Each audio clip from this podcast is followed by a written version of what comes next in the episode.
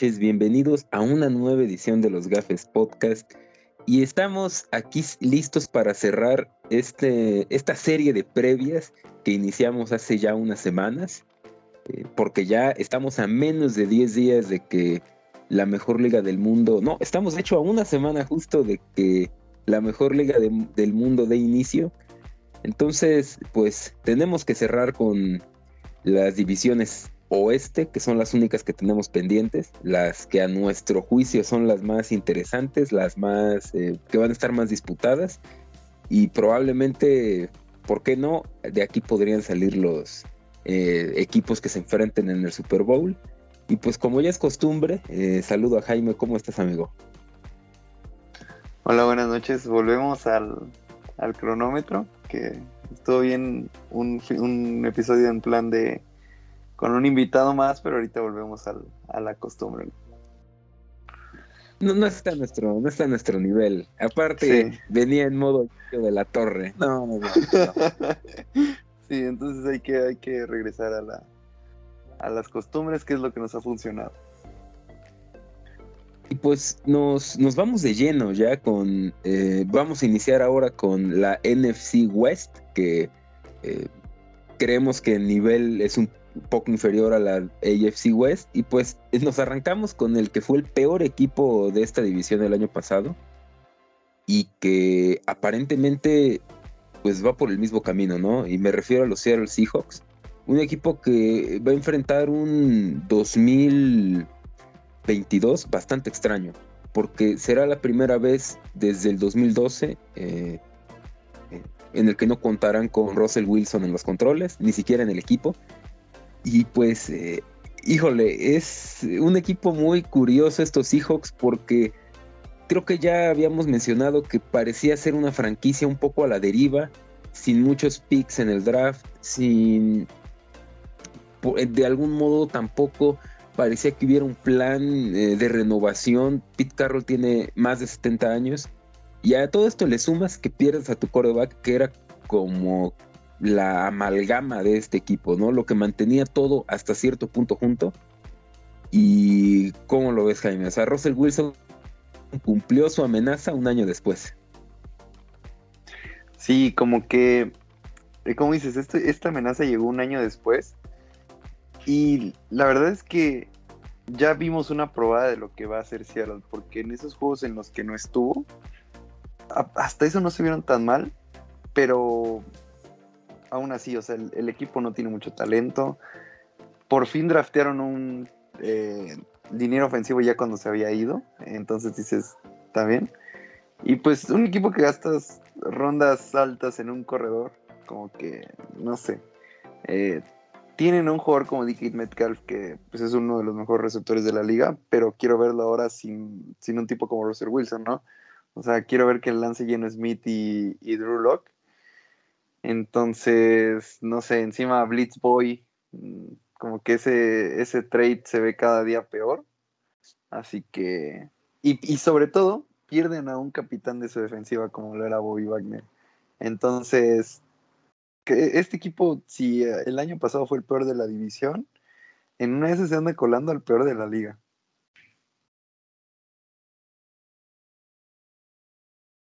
Ay, cabrón, te, fuiste muy, muy extremo para mí, ¿eh? Con eso de peor de la liga. Yo fíjate que creo que esto es una, va a ser una temporada muy interesante porque Pete Carroll creo que tiene muchos eh, haters, ¿no? Eh, a lo largo de, tanto en la misma afición de los Seahawks, que ya no lo quieren, como en la NFL, ¿no? O sea, creo que es, Pete Carroll es un poco este de, o te cae bien o te caga, ¿no? Es un güey medio antipático y yo creo que esta es la oportunidad que él va a tener para, en cierto modo, demostrar que es un head coach eh, top. Porque la realidad es que Seattle no tiene, como lo mencionas, no tiene el gran roster y va a tener que, pues en cierto modo, tratar de tapar e, esa salida de Russell Wilson que va a ser imposible, y menos cuando es Drew Locke, Gino Smith, tu eh, pareja de corebacks.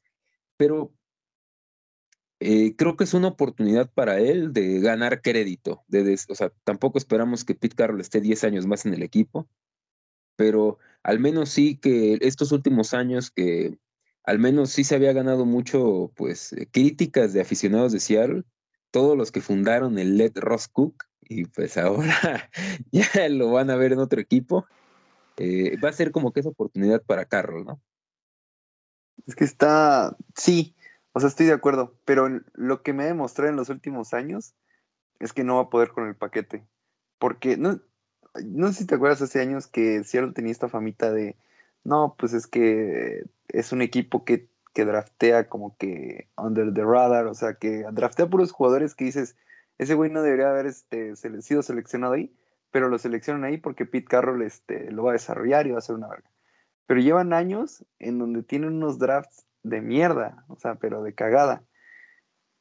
Y, el, y, este, y para este año es en el que se van a notar mucho las consecuencias, porque no tiene roster. Entonces, no sé qué tanto talento pueda llegar a tener Pete Carroll para poder hacer este eso que mencionas. Entonces, no sé, yo en este Seattle Seahawks no confío nada. Encima el, el hecho de quedarse con Drew Locke y con Jen Smith es como un, Voy a un mensaje. exacto. O sea, es un mensaje de, pues esta temporada va a ser de transición. El siguiente año tenemos dos picks de primera ronda, si no me equivoco, la de Broncos y la de ellos.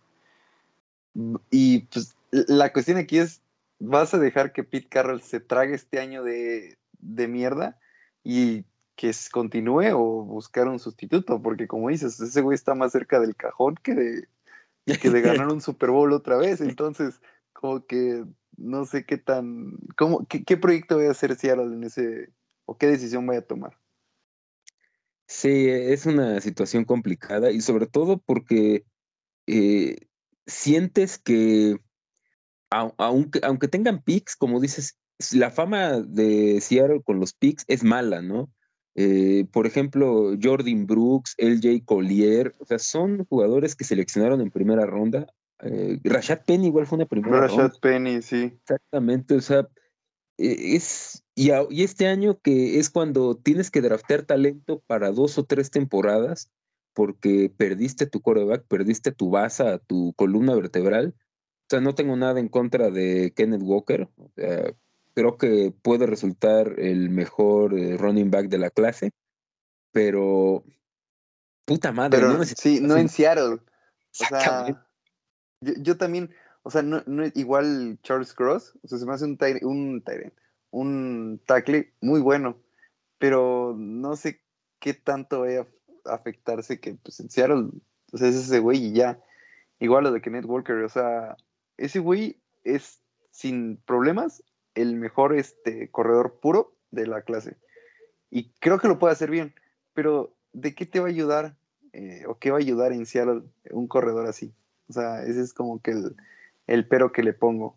Entonces, no sé, yo, yo sí estoy muy, muy... El, el pick eh, populista, ¿no? Como el de los Steelers el año pasado con Najee Harris, que con la diferencia, obviamente, que Pittsburgh, pues sí tiene una, un equipo un poco más armado, pero que decías, o sea, el juego terrestre no funciona por el running back, no funciona porque tu línea es una mierda, ¿no?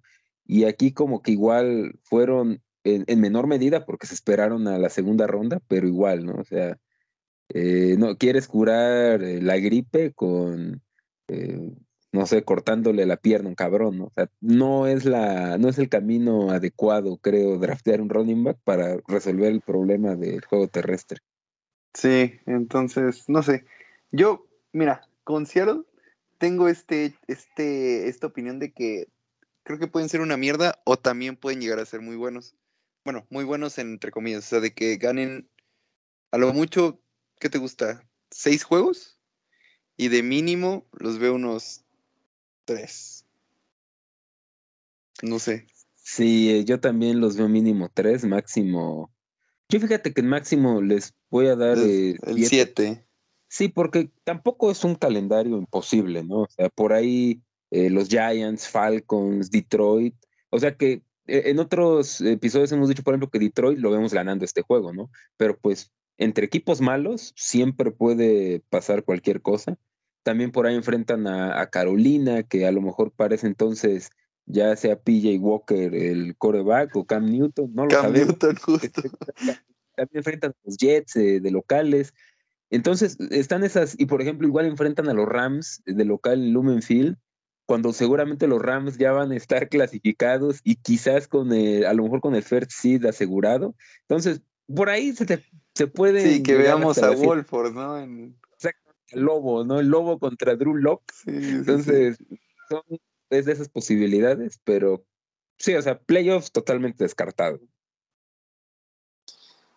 Y bueno, eh, vamos a pasar a hablar de tres equipos que sí llegaron a playoffs. Eh, primero, pues van los, los Cardinals, si no me equivoco. Se llaman primero los Cardinals.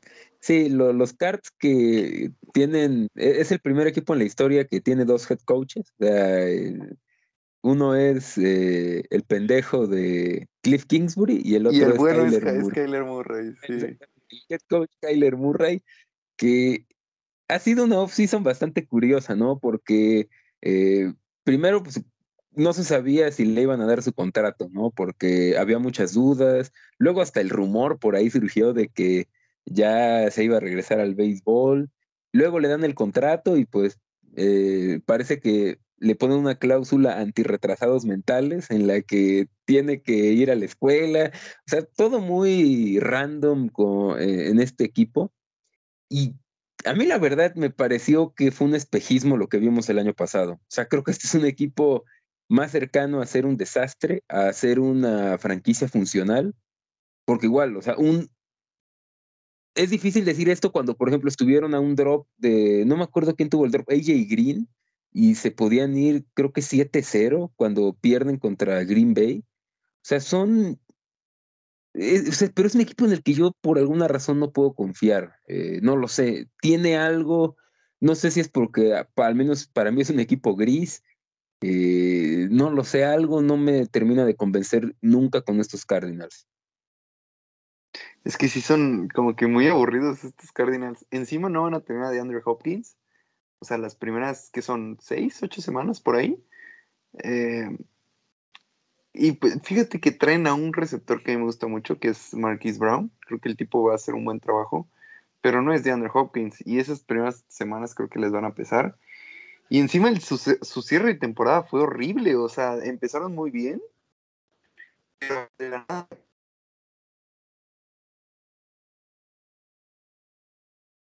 que les meten una madriza, pierden con este, y pues obviamente los, los playoffs que pues fue, fue una mega verguiza, ¿no? Entonces, no sé, encima no tienen como que grandes jugadores que te digas, ah, sí, este güey puede ser este diferencial, pues JJ Watt ya pasaron sus mejores años, este, Buda Baker no se me hace un jugador que tú digas, ay, güey, es, es un super playmaker, entonces no sé, creo que como dices, están más cerca del desastre que de, que de hacer algo bien. Sí, y creo que estos Cardinals les pasó mucho lo que luego hemos platicado de que los equipos contendientes se ven en noviembre, diciembre, y fue cuando estos eh, fallaron, ¿no? O sea, tuvieron un mes de diciembre bastante eh, malo. Creo que perdieron por ahí tres juegos consecutivos. eh, perdieron con los Rams, luego con los Colts. Imagínate, perdieron con los putos Colts de Carson Wentz. O sea, ya es para. algo anda mal. Para que Aparte, exactamente, lo que tú dices de DeAndre Hopkins creo que es muy cierto. O sea, ¿cuántos pases no vimos que eran un 50-50 y que este tipo los terminaba rescatando, ¿no? Creo que eso también es eh, un punto muy importante. Que Hopkins, eh, al no estar, eh, Marquise Brown tiene que dar ese paso que, pues, eh, él viene reclamando desde hace tiempo, ¿no? En, Baltimore, que él puede ser un eh, wide receiver uno. Yo también creo que no está a ese nivel. Pero, híjole, también eh, algo que, que veo, digamos, entre las cosas negativas, pues también hay cosas positivas, y yo sí le veo a favor a estos Cardinals, es que Kyler Murray sigue siendo un jugador que es muy complicado de defender cuando está en un buen momento. Es que Kyler Murray es un jugador, una que es imposible hacerle saque. O sea, es muy complicado. Porque, sobre todo, es un. o sea, creo que la, la definición de Murray es un jugador que te, saca muchas cosas de la chistera.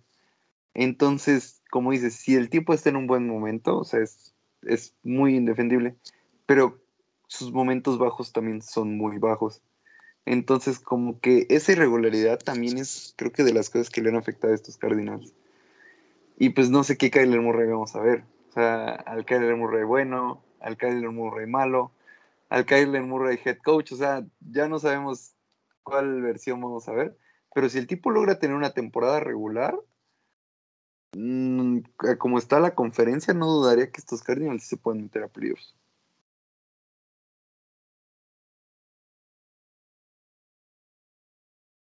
Y no sé si, pues... Ya le pagaron. Sí. ya no hay, ya no hay pretextos, por, así decirlo, ¿no? Porque quizás cuando estás en tu ventana de oportunidad, porque estás en contrato de rookie, hay chances, ¿no? Pero ahorita que ya le pagaron, es cuando esperas que el coreback dé el salto cualitativo. Eh, y si las lesiones lo respetan, pues Murray tendría que jugar por encima de la media para justificar ese contrato con 160 millones garantizados. ¿Cuál es tu rango? Mi rango es, mira, con los Cardinals es mínimo 5 y máximo 9.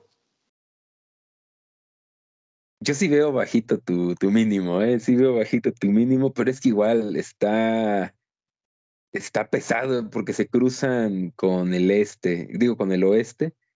Entonces, ah, pues sí, yo creo que también mínimo cinco.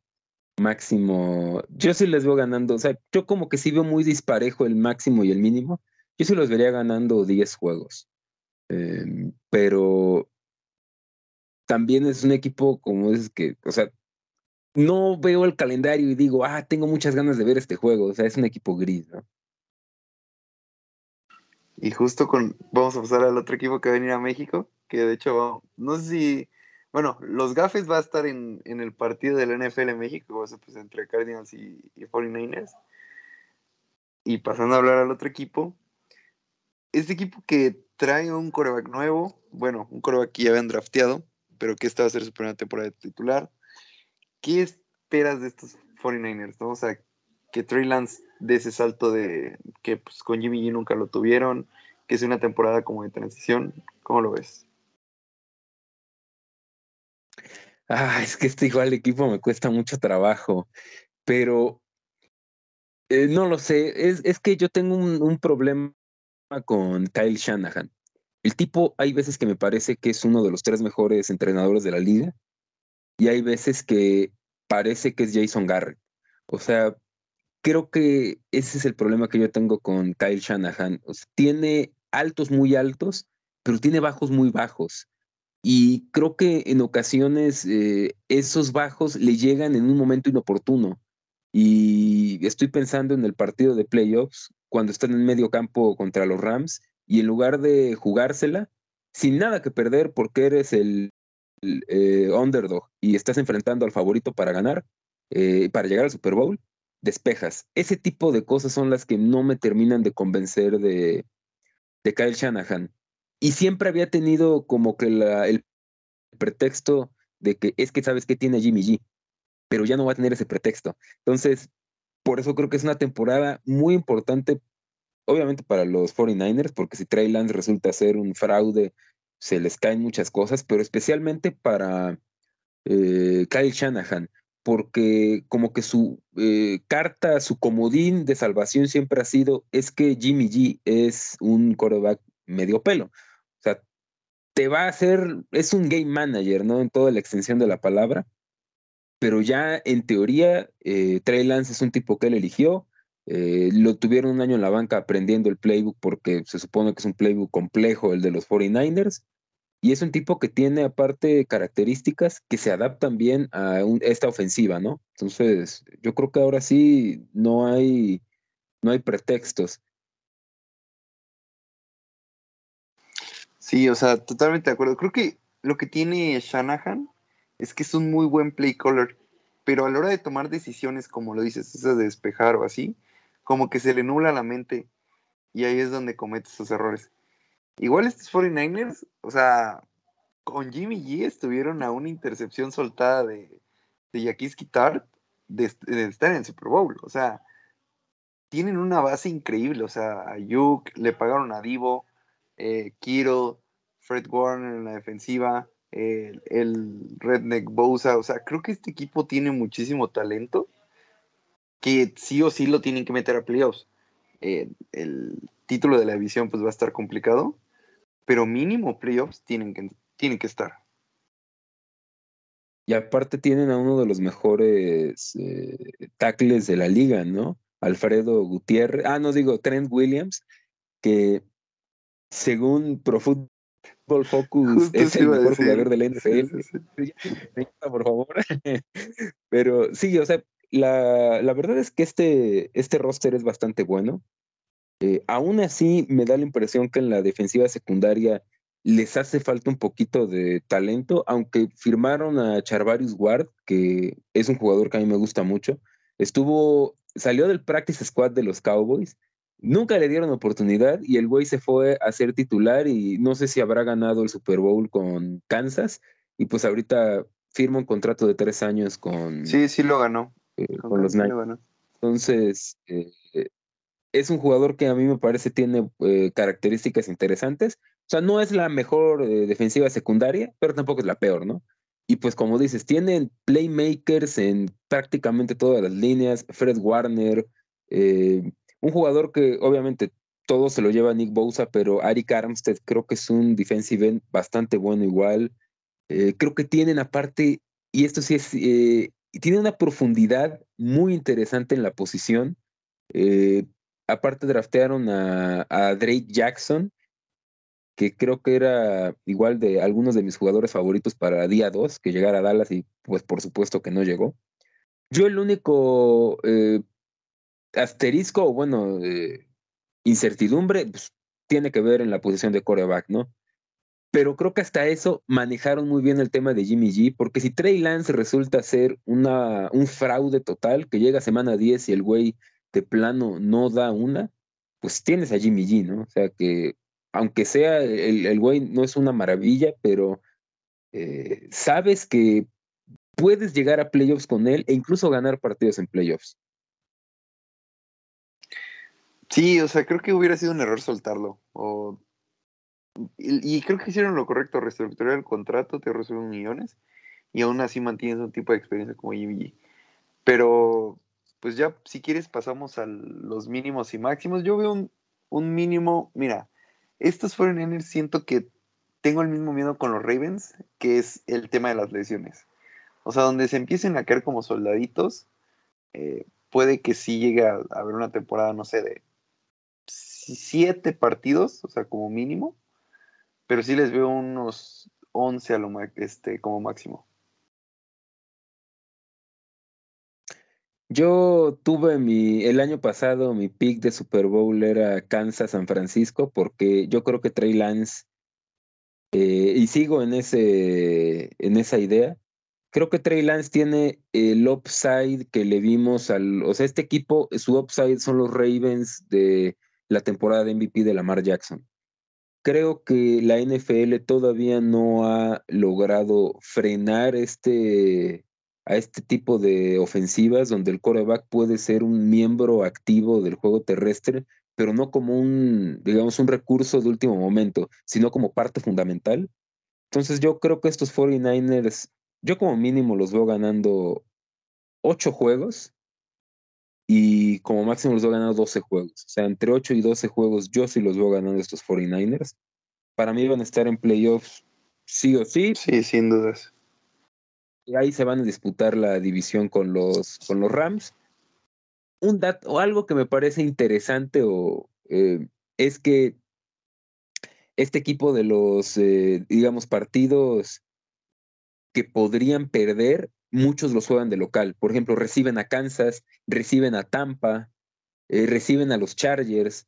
Entonces, eh, son algunas, eh, esas visitas complicadas las tienen de local, ¿no? O sea, no tendrían, visitar Kansas es muy complicado, visitar Tampa porque tendrían que ir al otro lado del país sería un dolor de huevos. Y visitas complicadas, por ejemplo, es a Las Vegas, que los, eh, San Francisco está a cinco horas de Las Vegas en coche. Sí, también la visita a los Rams es de local, güey, entonces... Exactamente, o sea, creo que eso también es, o sea, su visita más complicada, pues sería Denver, ¿no? Eh, creo que ese es como que el único, o más bien es un punto que yo voy muy a favor de estos 49ers, que juegan partidos difíciles en casa. Y, y bueno, antes de pasar a los, ¿cuál es tu pronóstico para el partido del Azteca? Y yo veo un partido, fíjate que siento que va a estar bueno, porque siempre los Cardinals en los divisionales se lo hacen bueno. Yo veo un 23-27 favor 49ers. Favor 49ers. Y yo igual creo que ganan los 49ers y también espero que sea un que sea un partidazo, ¿no? Aparte van a visitar el Azteca después de la coronación del AME, entonces va a estar interesante ahí el, el partido. Y ahora sí nos, nos pasamos con el vigente campeón de la NFL. Por ahí, no me acuerdo quién, alguna vez escuché que decía que no, que el campeón es de la temporada pasada y que esta temporada no hay campeón porque el campeón se define hasta el Super Bowl. Ya sabes, pinches pensamientos de generación de De ancianos, sí, sí, sí. Los Rams son el vigente campeón y lo van a hacer hasta un día antes de que eh, sea el Super Bowl de 2023. Y pues yo creo que es eh, complicado recordar en la NFC un equipo que en temporadas consecutivas se vea tan favorito para eh, llevar el, ganar el Super Bowl o volver a llegar al Super Bowl sobre todo porque el NFC en los últimos 10 años se había caracterizado por ser una carnicería y que un año un equipo era bueno y el siguiente era un desastre, ¿no? Y creo que estos Rams están diseñados para mitigar cualquier posible pues eh, resaca de campeón, porque es un equipo que yo sinceramente no le veo un solo, un solo hueco, una sola fisura Quizás a lo mejor un poquito la línea ofensiva porque perdieron a eh, Whitworth, pero tampoco parece que sea algo eh, terrible, ¿no? Incluso hay jugadores que llegan como Bobby Wagner, podría decirse, no, es que a lo mejor el cuerpo de linebackers era un poco el punto débil, bueno, los refuerzos con Bobby Wagner, la defensa secundaria sigue siendo muy fuerte con, pues prácticamente están los mismos jugadores, eh, Jalen Ramsey es el mejor cornerback de la liga. Y pues, si eso no es, o sea, con el simple hecho de decir Bobby Wagner, Jalen Ramsey, ya tendrías una defensa muy competitiva, pues le pones ahí al mejor defensivo, quizás el mejor defensivo de la historia del NFL, como lo es Aaron Donald, que es una, es un tornado ahí en, en el centro de la línea. O sea, se veía difícil que estos Rams se vieran mejor, pero yo creo que sí se ven mejor que el año pasado. Fíjate que sí, mira, el único, pues creo que las cosas buenas de los Rams las sabemos todos. Igual creo que el, el refuerzo de, de, Allen Robinson me encanta porque siento que muchos, muchas intercepciones de Stafford del año pasado era porque no había un tipo que ganara en el uno contra uno. Y pues traes a uno de los mejores de la liga en eso. Pero la línea ofensiva siento que sí va a ser un, un problema. Porque encima se fue no solo Whitworth, que de hecho el reemplazo de Whitworth ya estaba en, los Rams, hasta lo renovaron. Pero también se fue un, guardia que se llama Austin Corbett, que también se me hacía muy, muy bueno. Y trajeron a su reemplazo en el draft, pero se lesionó por toda la temporada, entonces ya valió verga. Así que, no sé, siento que la línea ofensiva sí va, sí va a ser un, un pequeño lastre. No solamente para proteger a Stafford, que creo que ahí todavía van a ser muy buenos, sino en el juego terrestre porque luego los Rams no podían establecer el juego terrestre y, se limitaban mucho a lo que hiciera Stafford y se volvían muy monótonos. Entonces siento que, eso puede ser un problema. Pero sí, la defensiva está asquerosísima. Entonces, encima, esta mentalidad de Raheem Morris de tratar de robar muchos balones, también me gusta mucho y creo que tienes el equipo para hacerlo. Y pues, no sé, creo que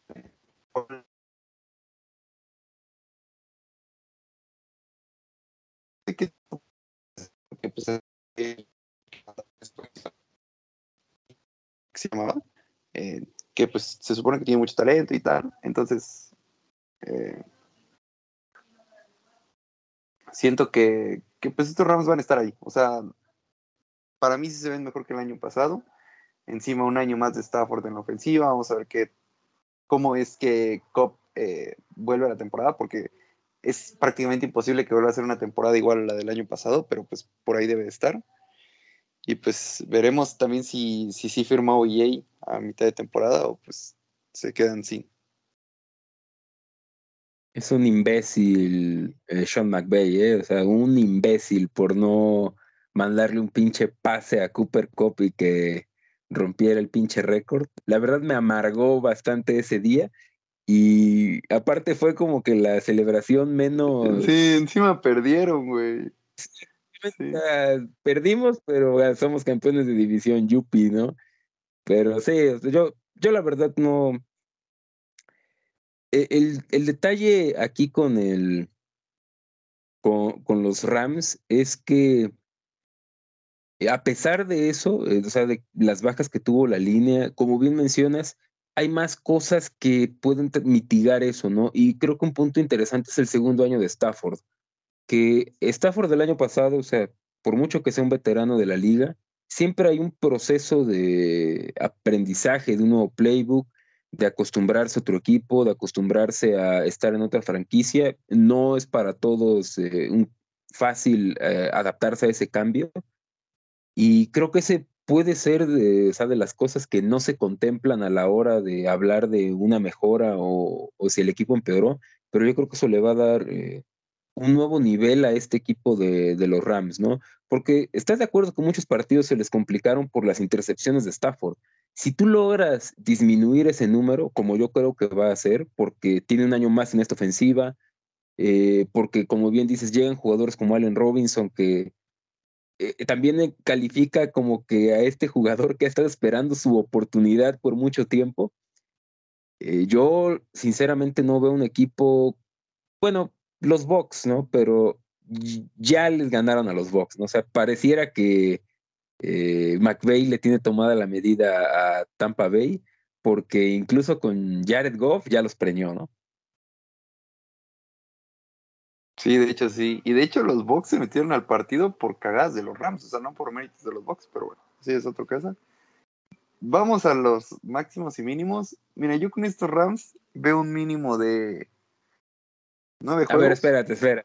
A ver. Te lo voy a, yo primero, yo primero. Porque tú eres aquí el, el, no objetivo, pero a ver quién termina menos objetivo. Estos Rams, considerando calendarios, por ejemplo, está, va a ser una temporada buenísima en partido de los Rams, ¿eh? o sea, hay partidos que son así. es que como, hay como dos juegos que, que, no van a estar buenos, o sea, porque de ahí es calendario de primer lugar y contra los Bills. Entonces está... Sí, nada más pues, contra Atlanta y Carolina y, contra Seattle. Pero como son de los divisionales, a lo mejor ahí les regresan eh, Jeff Fisher, eh, los Rams no ganaban. Entonces, eh, tuve unas como mínimo 10 victorias. Y sí me imagino un escenario en el que pierdan nada más tres juegos, o sea, un 14-3. O sea, yo aquí viendo el calendario veo una derrota para mí casi de cajón, que es en Green Bay el 19 de diciembre a menos 50 grados. O sea, creo que se lo van a perder porque esa parte cuando Rodgers está asegurando el MVP para luego cagarse en playoffs. Entonces, eh, creo que se lo van a perder. Y también veo eh, perdible la visita a Tampa Bay porque eh, va a ser a las 12 y van a jugar en, la costa este, ¿no? Entonces, creo que ese es otro partido que creo que se puede perder, aparte que hace calorcito en Tampa. Pero de ahí en fuera, la verdad, ah, bueno, a lo mejor Kansas, pero no lo sé, o sea, Kansas eh, sabemos que puede llegar a perder estos partidos, pero de ahí en fuera, creo que pueden ganar los demás. Yo creo que le van a ganar a Buffalo en una semana, o sea, ese lo veo un poco más aterrizado porque eh, aparte es en casa, ¿no? Y me habías comentado que no había perdido un solo partido de semana uno, ¿no? de hecho, mira, te voy a decir las estadísticas de los Rams en semana 1 desde que está McVay. Ganados y perdidos 5-0, puntos por juego 32.6, puntos recibidos 16, diferencia de puntos 83 y la diferencia en turnovers de más 8. Esto todo en semana 1 desde que está McVay. Entonces, ese partido está ganado, o sea, desde ahorita. Ese contra Buffalo yo ya le pongo una W. Pero no comerme mis palabras eh, de aquí a una semana. Eh, pero yo sí, solo yo sí quiero mencionar que fue un atraco el pass interference contra Michael Gallup porque sería como uno, pero bueno, está bien, lo vamos a... Sí, es cierto. No, pero también ahí hubo un, un con una Ah, intercepción de. Bob Que- que también me lo agarraron de la máscara. Entonces ahí estuvo uno y uno. Este. Pero sí, eh, creo que yo mínimo veo los Rams nueve juegos. O sea, no lo veo el techo. Es que hay muchos partidos que van a ser una. O sea, está muy complicado. O sea, Chargers también se me hace un juego que perfectamente puede ser perdible. Eh, como dices, este, Kansas City, Green Bay. eh, los dos contra los 49ers siento que van a estar. es- Esos güeyes estar en la media, este, media tomada en temporada regular. Eh, entonces, no sé, yo sí veo mínimo 9. Y yo máximo sí veo. No veo tantos. Yo veo máximo 13. No, 13. de- de entre 12 y 13. Porque siento que estos Rams no van a ser el primer sembrado por la división. Eh, siento que por ahí en la división se van 4-2 o 3-3. Y ya con eso, pues está, ya valiste madre. Entonces, eh, creo que ahí, creo que eso puede afectar bastante al récord. Y un, uno de los partidos igual que no mencionamos ahorita, pero va a estar muy bueno, el 25 de diciembre reciben a los Broncos. Es igual va a... Es que te digo, los Rams tienen el, tienen el calendario más difícil de toda la liga, sin problemas.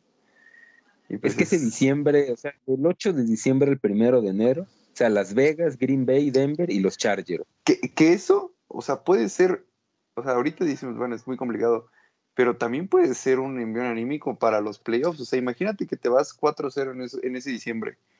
Llegas a los playoffs, o sea, con una, un- o sea, con unas, este, con una autoridad de, ok, venimos a ser campeones y nos estamos chingando a candidatos eh, como queremos. Entonces, por ahí puede estar también la cosa, o sea, puede perjudicar o puede beneficiar.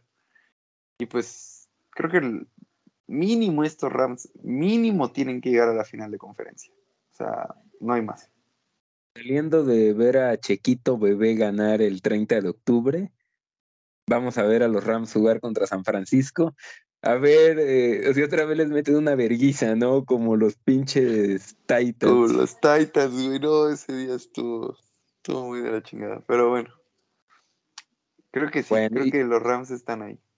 Exactamente. Y con eso creo que eh, pasamos a la AFC, que igual aquí, creo que aquí no hay rival débil, entre comillas, porque estoy seguro que algún equipo va a fraudear. Ya veremos cuál. Pues es que es normal, ¿no? O sea, no pueden entrar cuatro equipos a playoffs. Entonces ya parecería la Liga MX que califican todos. Y pues nos arrancamos con, con Denver, que creo que es el equipo que más mejora va a tener con respecto al año pasado, o sea, sin lugar a dudas. Estrenan head coach, estrenan coreback, estrenan dueños, o sea, ya el tío Walmart es dueño de los Broncos. Entonces, este equipo, eh, por primera vez creo que llegan a una temporada con expectativas reales, ¿no? Desde que se retiró Peyton Manning. Como que quisieron imitar esa fórmula de Peyton Manning, ¿no? O sea, volver a un veterano que pues, saben que les va a dar un, un rendimiento inmediato. Y ah, estos broncos, es que, como lo dices, no hay rival malo, pero no lo decimos por decir, sino porque cada equipo tiene sus puntos fuertes, pero también tiene sus puntos débiles.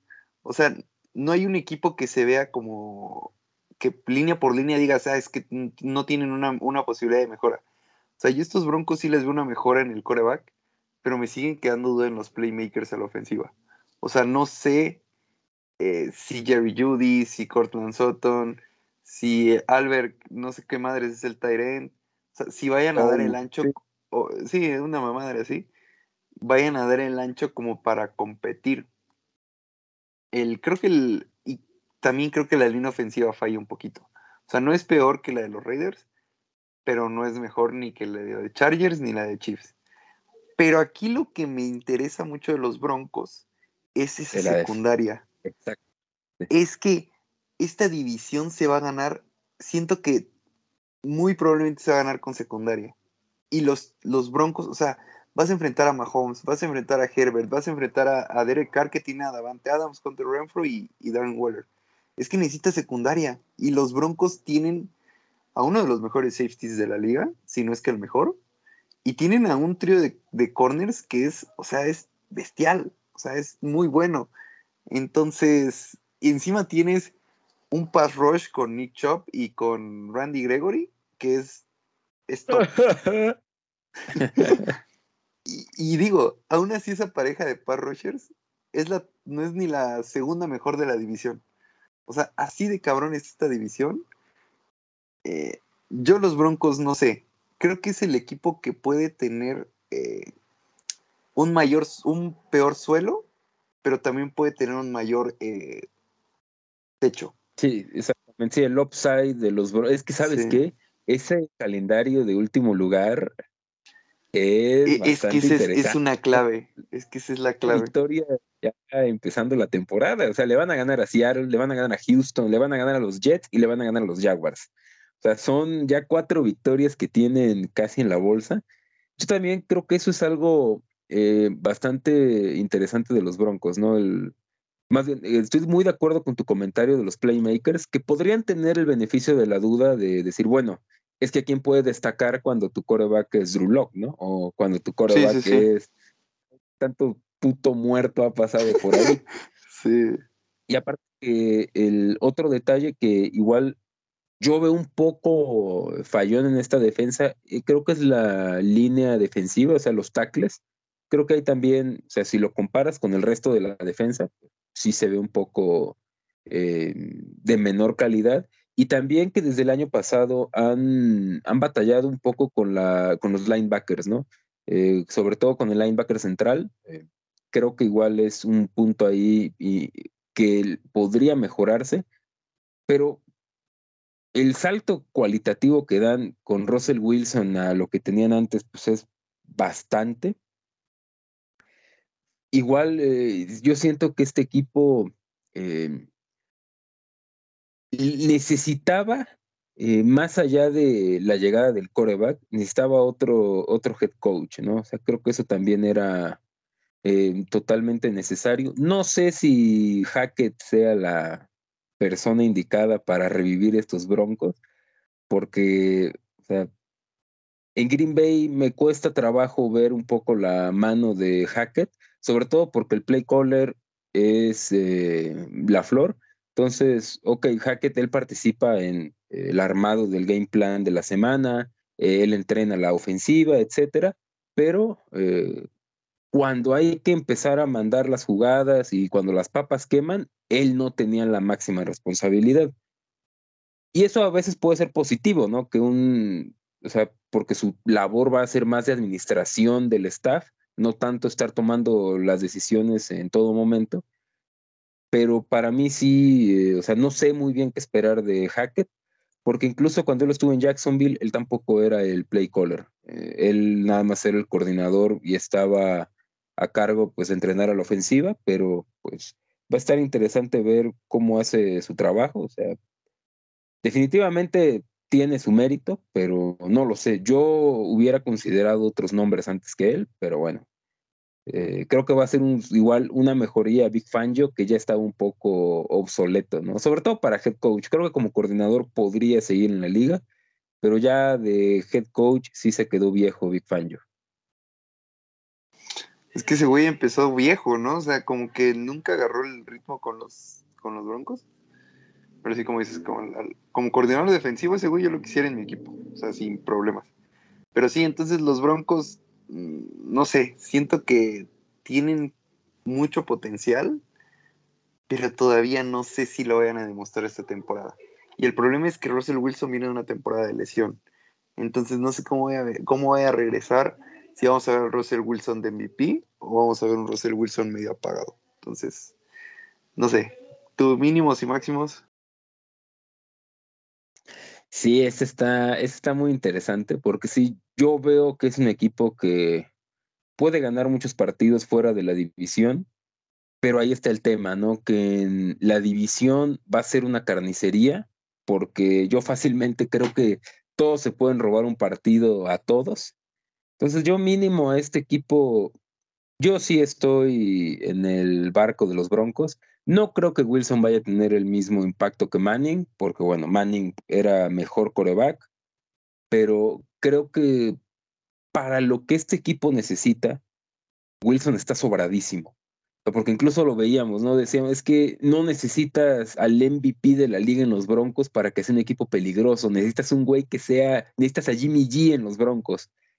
Y Wilson está muy por encima de eso. Entonces, yo por eso considero que su mínimo de victorias es de 9 y los veo ganando 12 juegos. O sea, entre 9 y 12 yo creo que es un rango adecuado para Ay, este Yo sí me voy a ir un poquito más abajo. Yo sí me voy a ir con mínimo 7 y el máximo sí les voy a dar 11. O sea, creo que está por ahí. Yo lo único, o sea, Seattle, Houston, los Jets, los Jaguars, Tennessee, Carolina. Son seis juegos que yo veo muy ganables para los eh, Broncos.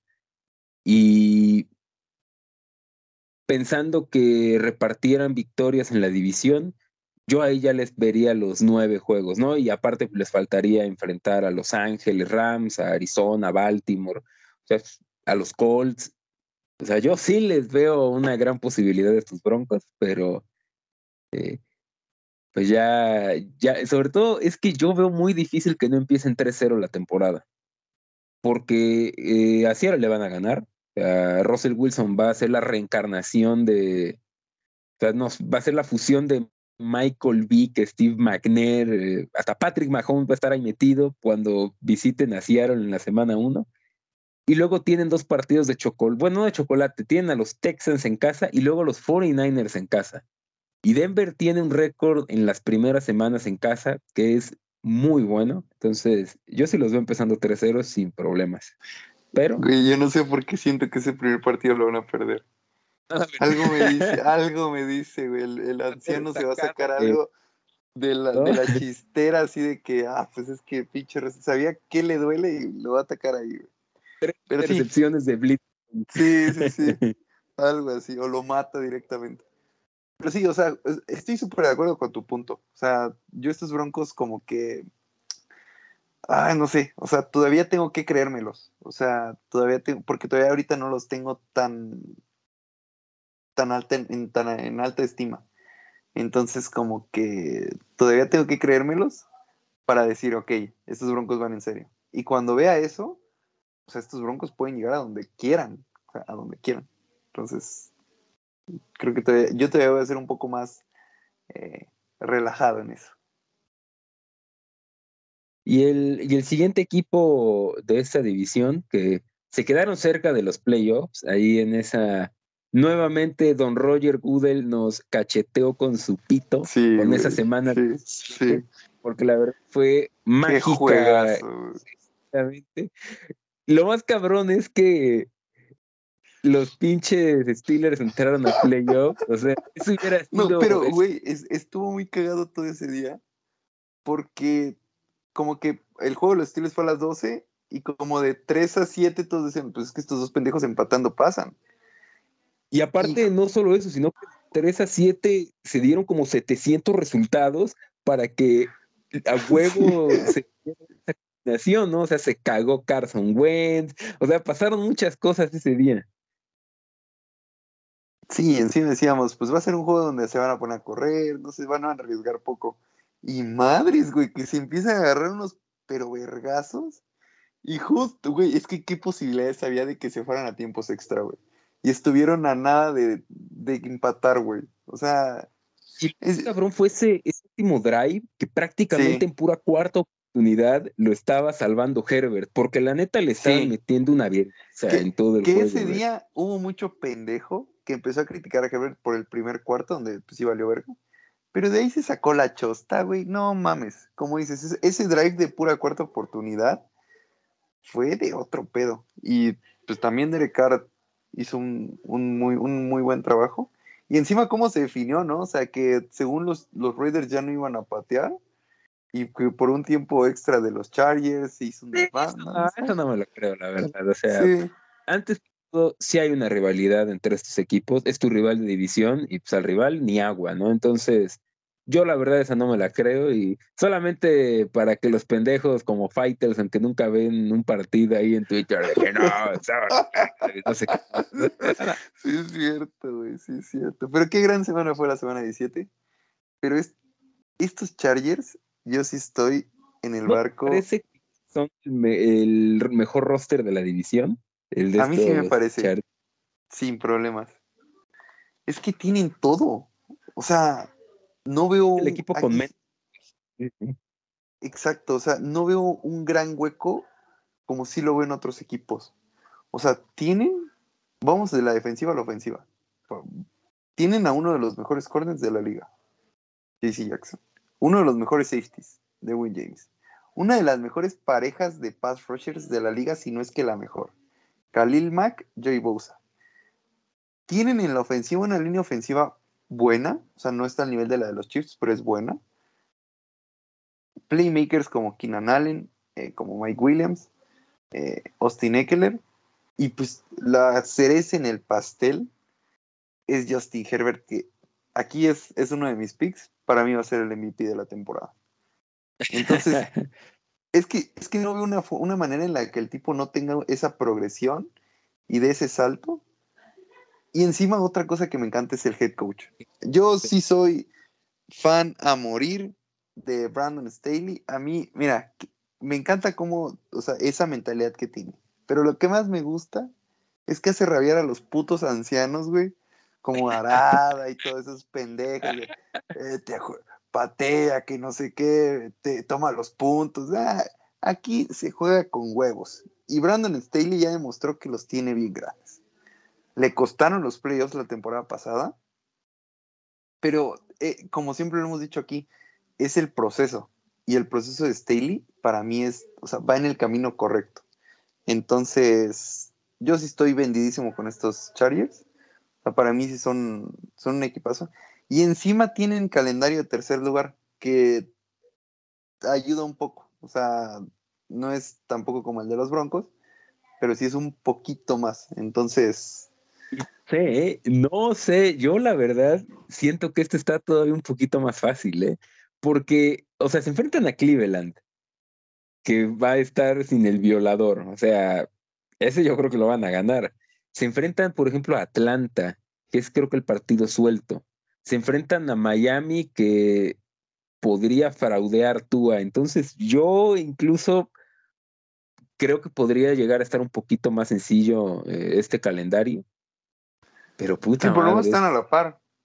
Sí, sí. a mí, o sea, yo suscribo al pie lo, todos sus comentarios. O sea, creo que el único punto débil que podríamos ver sería el Tyren, pero creo que Everett y Parham pueden hacer un trabajo eh, bueno. O sea, no se necesita mucho la verdad de la posición, sobre todo eh, considerando el estilo de ofensiva que tienen estos, estos Chargers. Y yo algo que me, me gusta mucho de este equipo es que siguen reforzando la línea ofensiva. En el draft, con su primer pick, tomaron a Zion Johnson, eh, guardia. El año pasado le pagaron a Corey Linsley, que venía de ser el mejor centro en la temporada COVID. Tienen a Rashawn Slater. Por ahí el único asterisco es Storm Norton, que es un eh, tackle mediano, o sea, no es muy bueno, pero digamos, le pueden poner ayuda y creo que esta línea la han ido mejorando. O sea, Justin Herbert están haciendo lo que no hicieron por muchos años con Felipe Ríos. De, o sea, Rivers tuvo un gran equipo a inicio de su carrera y de ahí en fuera siempre tuvo que ir arrastrando a estos Chargers. Y creo que decidieron no cometer el mismo error con Justin Herbert y desde un principio le están dando un equipo que lo van mejorando año con año. Y yo tengo por ahí un, eh, aparte de todo, uno de mis candidatos a estar entre el jugador eh, defensivo del año, pues efectivamente es JC Jackson. Creo que va a tener un gran año. le pagaron y a mí me gusta mucho. Y en esta división precisamente, creo que va a tener muchas oportunidades para... O sea, el jugador defensivo del año siempre debería ser Aaron Donald, ¿no? Es como siempre el mejor head coach. El head coach Bill Belichick, sí. Vas a dar todos los años. A mí me gusta mucho JC Jackson. Y el único, digamos, eh, algo a tomar en consideración, que no se lesione Derwin James. Sea, que no se lesione. Y este equipo igual, o sea, tiene upside de final de conferencia. Encima una de las cosas de las que más sufrieron los Chargers el año pasado es que les corrían como querían, o sea, como querían. Y se traen a un muy buen defensive tackle como lo es Sebastián Joseph Day. Eh, también se, trajeron a otro güey, no me acuerdo cómo se llamaba, pero reforzaron esa, esa debilidad que tuvieron. Y es que Brandon Staley está imitando la fórmula de los Rams. O sea, es meterle presión a los corebacks y tener un corner que te cierre un lado del campo. O sea, así fue como hizo la mejor este, defensiva de la liga a los Rams. Y en uno de esos lo han imitando con los Chargers.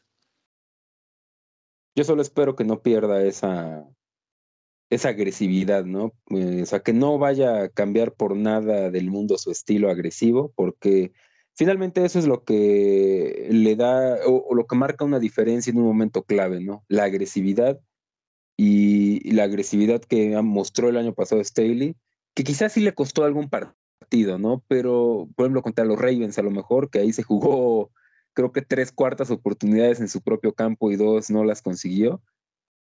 Pero fuera de eso, eh, creo que él se abraza a esto de proceso antes que resultados y creo que este va a ser el año en el que pues van a cosechar ¿no? los resultados ahora sí yo les doy un mínimo de 8 victorias y un máximo de 12 juegos, entre 8 y 12 para mí.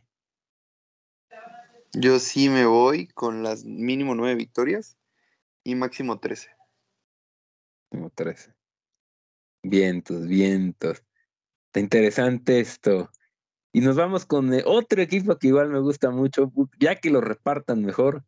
Eh, Las Vegas Raiders su segundo año en, Las Vegas. El primero estuvo tranquilo, ¿no? Eh, un jugador mató un cabrón en un accidente, otro lo cortaron por andar bien briago, al entrenador le sacaron que es un pinche supremacista, o sea, lo que se esperaba de los Raiders en Las Vegas, ¿no? O sea, algo, algo tranquilo, ¿no? Cumplió con las expectativas.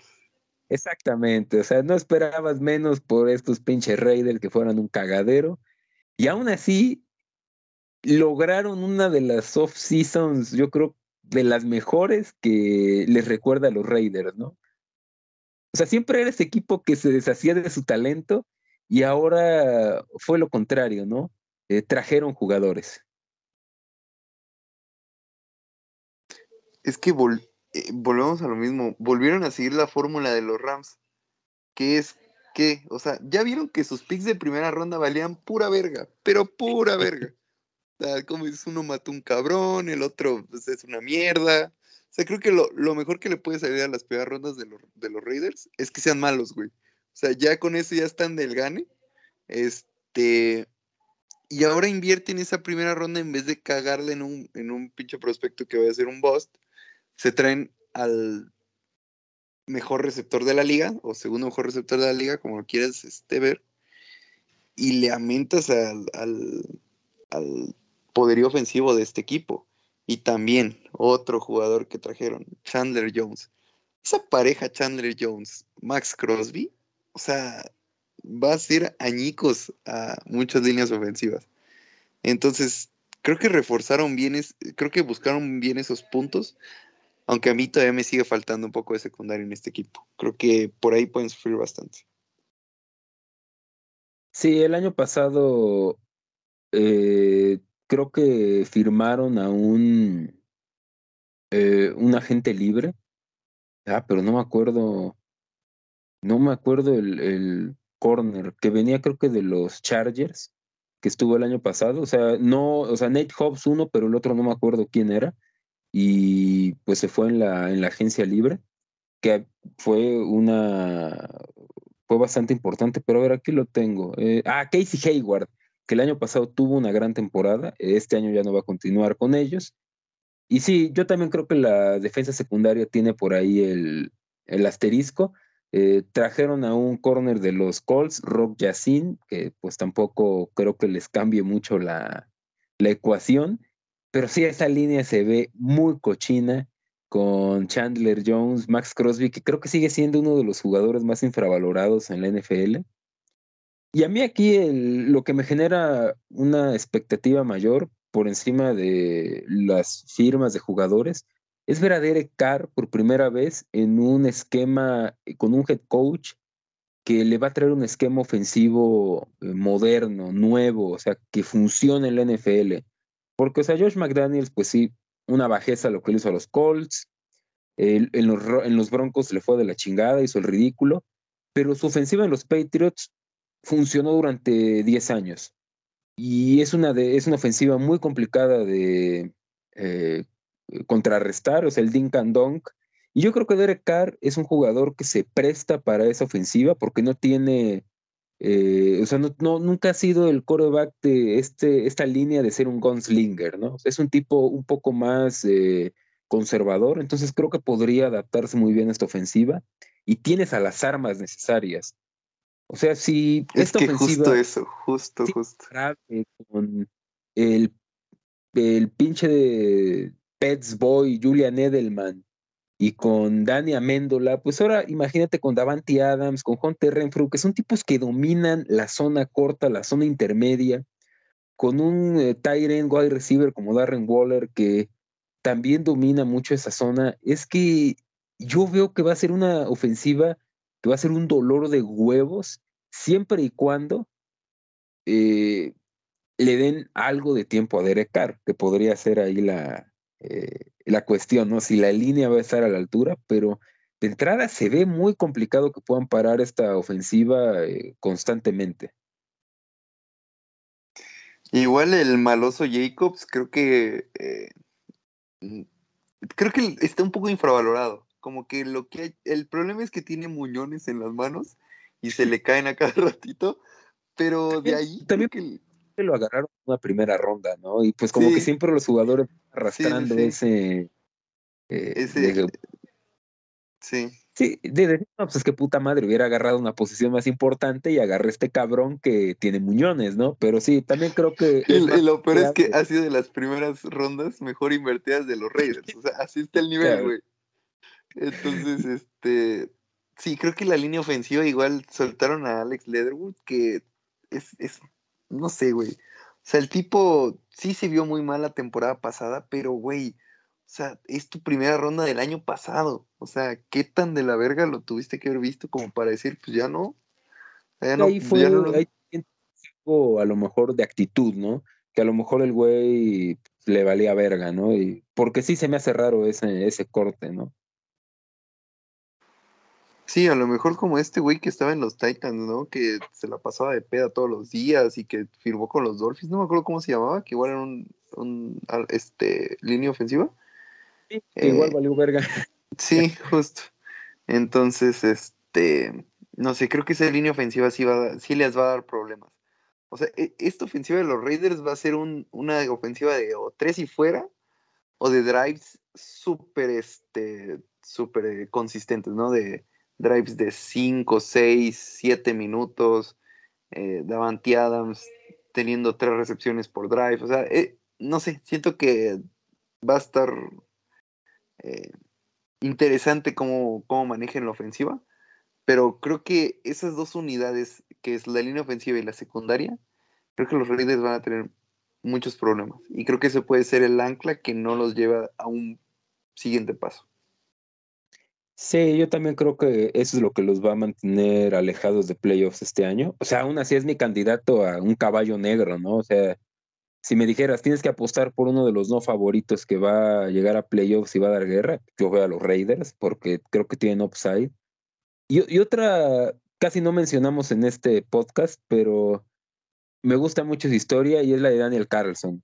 Eh, de los mejores kickers de la liga, a lo mejor el segundo mejor, solo detrás de Justin Tucker, pero me, me agrada mucho su historia de cómo fue seleccionado por Minnesota el tipo no tuvo un, un año muy bueno y las putas ratas de los Vikings lo cortaron y el güey se va a los Raiders que prácticamente lo sacan, lo agarran de la basura y ya dos veces ha sido el kicker con más puntos en una temporada, ¿no?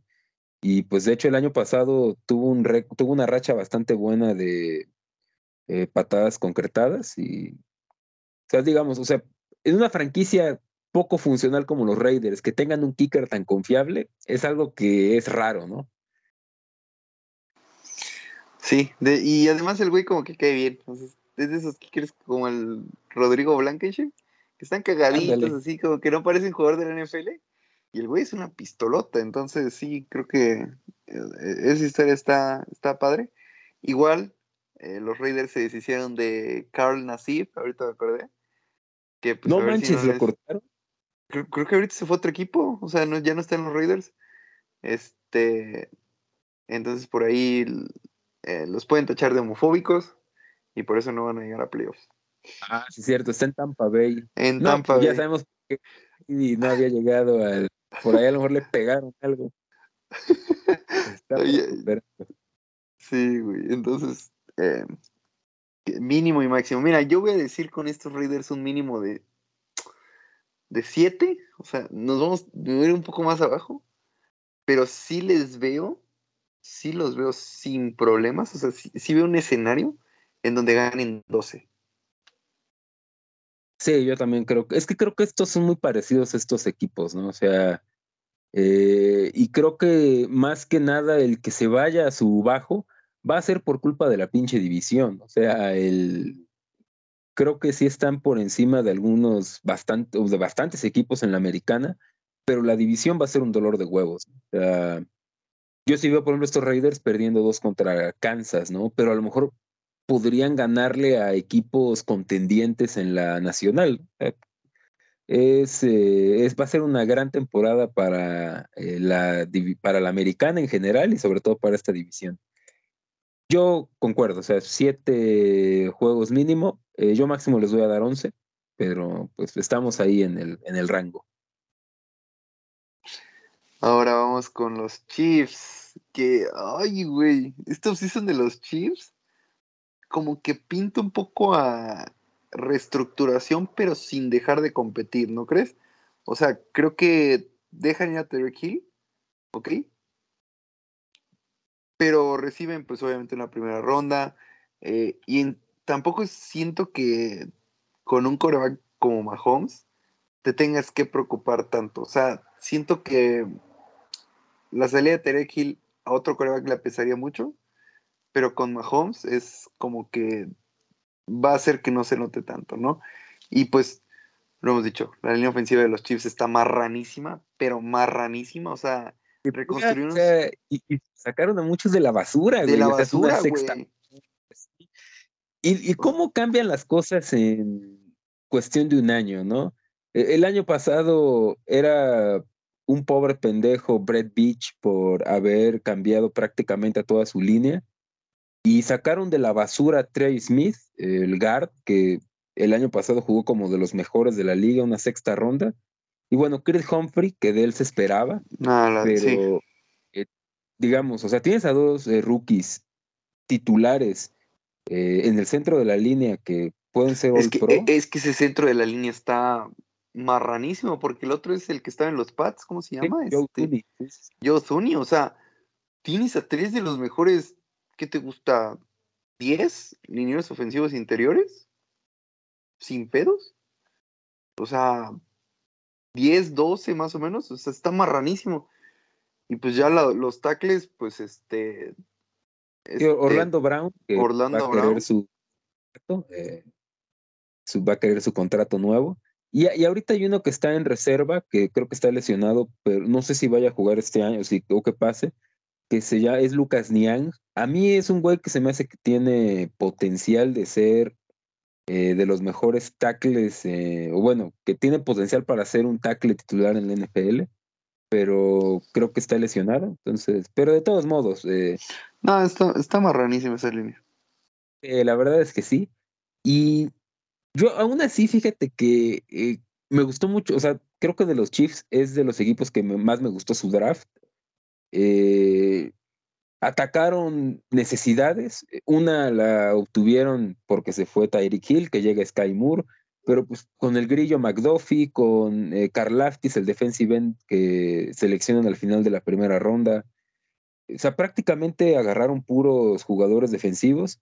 Por ahí se llevaron a Isaiah Pacheco, que parece que ya le bajó el jale a Clyde Edwards Sí, dicen que ese güey se los snaps con los equipos titulares.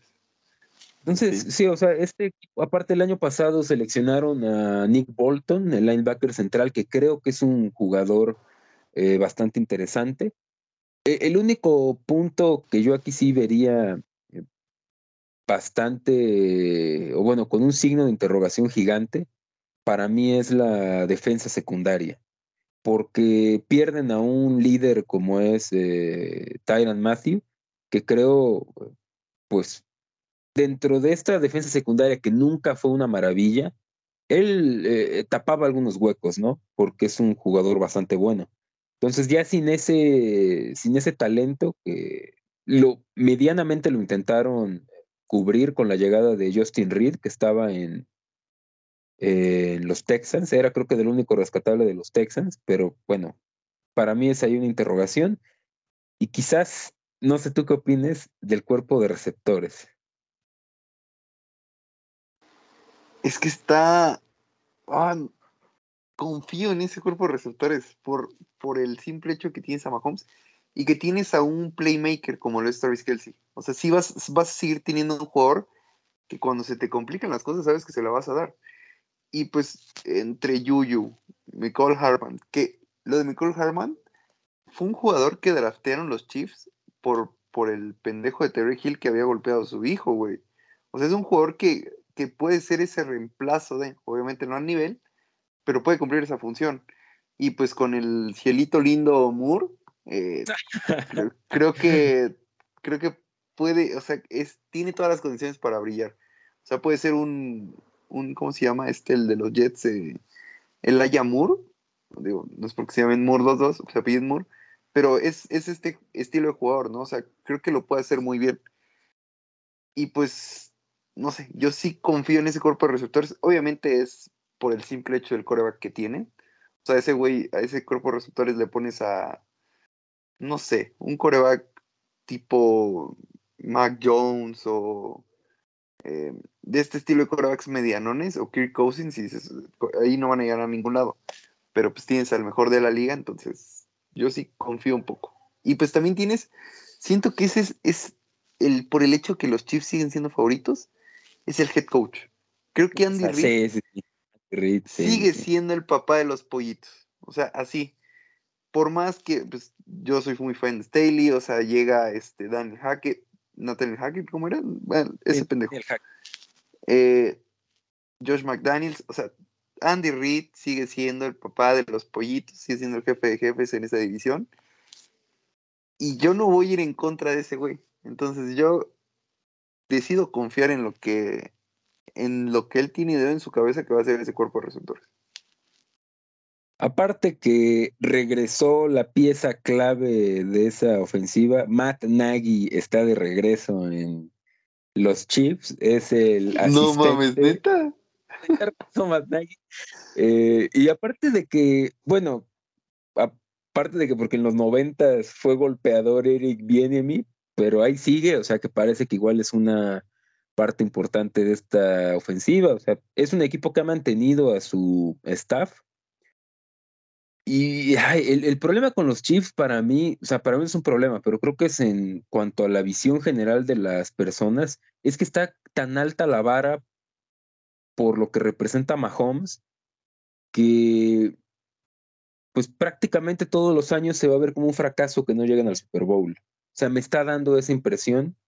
Eh, también estoy notando, y esto sí me parece una pendejada, que se están llevando como que cierto hate de los Chiefs y no entiendo por qué. O sea, los Chiefs es una franquicia. como, como el pendejo de Arada, ¿no? Que ese güey los odia a muerte. O sea, antes de que llegara Mahomes, los Chiefs, o sea, incluso antes de Andy Reid, era una franquicia perdedora que tenía 30 años valiendo verga y cuya única temporadas interesantes fue cuando tuvieron a inicios de los 2000 a...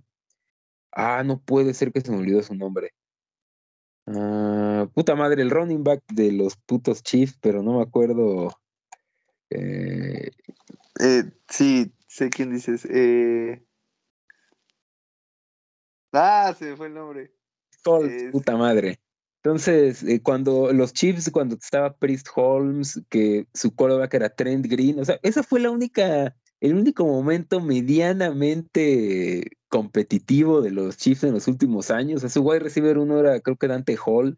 Es un, eh, o sea, es un equipo que era perdedor y que por el hecho de tener a Mahomes, pues ya es un equipo que muchos quieren hatear, ¿no? Yo eso sí no lo entiendo, o sea, creo que es un equipo que es, es bancable porque no tiene escándalos de hacer trampa, no tiene eh, escándalos de que se han agarrado jugadores poniéndose pets, nada de eso. O sea, es un equipo que todo lo que han logrado ha sido a base de un proyecto. Lo peor que puedes decir de los Chiefs son los TikTokers que hay, ¿no? O sea. Exactamente, con Jackson eh, Mahomes. Sí, Yuyu, güey, o sea. Team TikTok, eh, pero aún así, puta madre, es que es difícil para mí no ver estos Chiefs otra vez padreando a, la puta americana. O sea, ¿te acuerdas el año pasado, después del inicio, así como que medio titubeante que tuvieron y que ya todos estaban celebrando, y ya valieron verga los chips, no sé qué mamadas. Empezaron 3-4 la verga y güey, ganaron, se terminaron la temporada eh, ganando 9 de los últimos 10 juegos, ¿no? O sea, dices, puta madre, yo también quiero tener esa mala temporada, ¿no? Y, justo en ese mal momento lo decíamos, o sea, estos chips no se los puede descartar. Y justamente pasó exactamente lo que se decía. O sea, es que estos chips siguen teniendo demasiado, un suelo muy alto. Entonces, como que es, va a ser difícil verlos mal. Eh, entonces, no sé, yo sí confío mucho en estos chips. Mm, no sé más o menos hasta dónde puedan llegar. Yo el año pasado sí lo vi como un, no como fracaso, pero sí como que podían dar más, porque la final de conferencia fue contra los Bengals. Es que se les fue el partido, o sea, se cagaron en las patas. Y ya le habías ganado al, al, tu al principal contendiente que eran los Bills. O sea, ya lo tienes como en bandeja de plata. Eh, porque contra los Bills, si perdía contra los Bills, no pasaba nada. O sea, dices, güey, es un partido que puedes perder. Pero ya que ganaste, juegas en Arrowhead, contra unos Bengals que son menos que tú, si dices, pues por ahí puede ser que sí se note un, sentimiento de fracaso. Pero de ahí en más, no sé. Yo creo que estos Chiefs van a volver a estar en playoffs, sin duda. O sea, hay gente que los está poniendo cuartos. O sea, digo, se me haría un escenario muy, muy raro o muy improbable que estos Chiefs quedaran cuartos de esta división. Eh, y yo sí, no los veo ganando la división. Creo que este año ya va a ser el en el que los destronen, pero por un juego, o sea, y por muy poquito. Y sí los veo llegando a playoffs sin duda alguna. Sí, y aparte, el, eh, a mí lo que sí me causa ruido es que ese partido contra los Bengals lo perdieron igual que el de temporada regular. O sea, los Chiefs en temporada regular le estaban metiendo una verguiza a Cincinnati y luego en el, en el tercer y cuarto cuarto, eh, Chase se volvió loco y perdieron ese juego. Y lo mismo les pasó en playoffs, nada más que digamos, no fue solo Chase, o sea, como tal, el equipo explotó y valieron madre. Fue Samayae Perrine, el, el héroe, el héroe este, que estaba debajo del radar. Pero sí, o sea, como que les pasó lo mismo dos veces y, y eso es creo que es de las cosas que sí criticamos, o bueno, que se han criticado de Andy Reid, que el tipo como que no aprende, como que ya la cagó una vez en algo y vuelve a cometer esos errores. Entonces, no sé. Yo estos Chiefs los veo ganando mínimo, mínimo, mínimo nueve juegos. O sea, creo que sí te digo, el suelo es muy alto de estos Chiefs. Y el máximo 13, sin problemas. Sí, yo la verdad es que me voy a tomar el Kool-Aid de que un equipo le va a quitar la división hasta que de verdad vea que les pueden ganar. Y yo por eso creo que les voy a dar el techo, digo, el piso de 10 victorias a los Chiefs. Y creo que como máximo pueden llegar a las 13. O sea, entre 10 y 13. Creo que no se van a llevar la conferencia porque veo un poquito mejor a los Bills. Eh, por la división exactamente por la división. O sea, creo que eso, pero no lo sé. O sea, si estos Chiefs, o sea, si hay un equipo que yo creo que puede robarse la conferencia en esta división culerísima, es el que tiene a Mahomes. O sea, sí. Yo la verdad, o sea, Josh Allen es un gran coreback. Eh, también es muy buen coreback Rodgers, es muy buen coreback Brady. O sea, creo que son los cuatro mejores de la liga. Pero sí está un pasito por delante Mahomes. O sea, hace cosas que, eh, están fuera del alcance de los, de los humanos, ¿no? Entonces creo que sí. Sí, uno de que sin pets, no, pues no sería mejor que, cualquiera de la UNEFA. Entonces, pues ya de ahí estamos. Está de gane, güey. Exactamente. Y también siento que han basureado algo a Travis Kelsey, ¿eh? sí, muy cabrón. Basureado y el güey el año pasado tuvo otra temporada de mil yardas. O sea, es que parecía que no tuvo una gran temporada, pero es que venía una temporada de 1400 yardas en 2020, ¿no? O sea, es complicado mejorar eso. Pero el güey desde 2016 lleva temporadas de mil yardas, o sea, lleva seis consecutivas. Eh, pero sí, parece que lo han, lo han basureado mucho, ¿no? Injustamente. Sí, oye, a ver, dime tu, el orden de esta división y quiénes se meten a playoffs. Ay, cabrón. Ah, desafortunadamente o afortunadamente por lo que hemos visto de que te penaliza bastante no tener línea ofensiva. Voy a poner de último a los Raiders. O sea, es un pronóstico así tratando de ser objetivo, o sea, dejando de lado la diversión y las sorpresas, ¿no? Creo que los Raiders van a ser últimos de división. En tercero voy a poner a los Chargers. Me parece que mejor eh, roster de la división, sí, pero es el equipo que tiene menos rodada, rodaje. Eh, en cuanto, en, creo que en cierta, o sea, ok, eh, podría ser lo mismo de los Broncos, pero los Broncos tienen a Russell Wilson y creo que eso, en partidos así de muerte ya en diciembre, esa experiencia de Wilson yo la tomo por encima del upside de Herbert en este año, en un año en el que los Chargers ya van a llegar con esa etiqueta de contendiente. O sea, creo que no es fácil jugar con esa etiqueta. Y obviamente, segundo los Broncos y primero los, eh, los Chiefs. O sea, no me voy a complicar mucho, pero creo que para mí la diferencia entre Chargers y Broncos es eh, la experiencia que tiene Wilson. Para mí es la única diferencia. ¿Y se meten a playoffs, Broncos y Chiefs? Tres, o sea, los tres. O sea, creo que ah, entran los tres. sí, entran tres a playoffs de esta división. Y sí, así es como, o sea, creo que por ahí a lo mejor el otro, o sea, yo veo que eh, van obviamente los cuatro campeones divisionales, ¿no? Eh, y son tres eh, más que entran por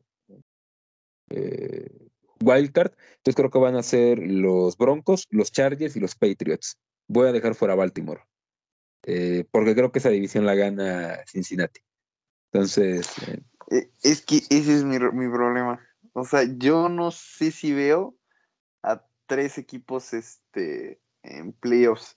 O sea, tendría que ser algo como el año pasado del NFC. O sea, que literalmente no haya competencia para que se metan tres. Entonces, bueno, yo, yo últimos también voy a poner a los Raiders. Me duele, me duele demasiado porque confío mucho en Derek Carr y creo que va a ser un equipo divertidísimo.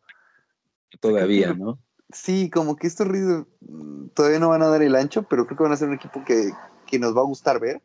O sea, de ese sí no voy a tener ninguna duda. Yo tercero sí voy a poner a los Broncos, porque si bien la experiencia de Russell Wilson, pues sí es importante, el brazo que tiene Herbert, o sea, sí, o sea, yo estoy enamorado de ese cabrón. O sea, para mí, te digo, eh, y, de hecho, de segundo voy a poner a los Chiefs. Eh, y primero los Chargers. Eh, porque todo va como que con mi línea de que, pues, si Herbert va a ser MVP, tiene que ser mínimo líder de esta división. Y yo en playoffs, ah, no sé, creo obviamente Chargers, Chiefs van a estar.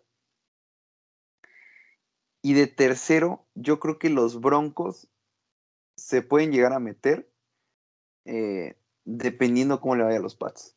O sea, yo creo que los Broncos con 10 victorias van a estar ahí. Eh, pero no sé qué tan. Si le va bien a los Pats, pues ya. No sé, ya chingaron. Pero si una vez los Pats no empiezan también o no, no hacen una buena temporada, yo creo que sí se, se cuelan los tres.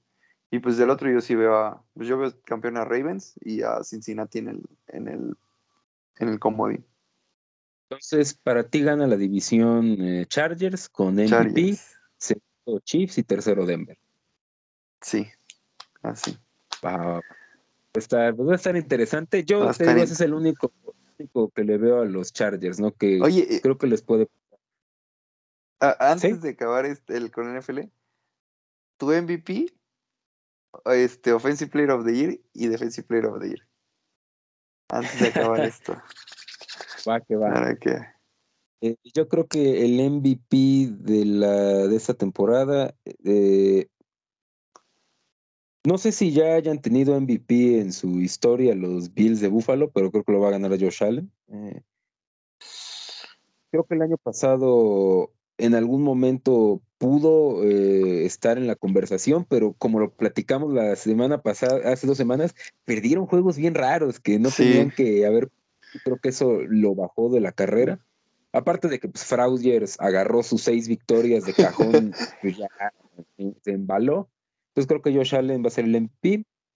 Jugador ofensivo, eh, me voy a quedar con.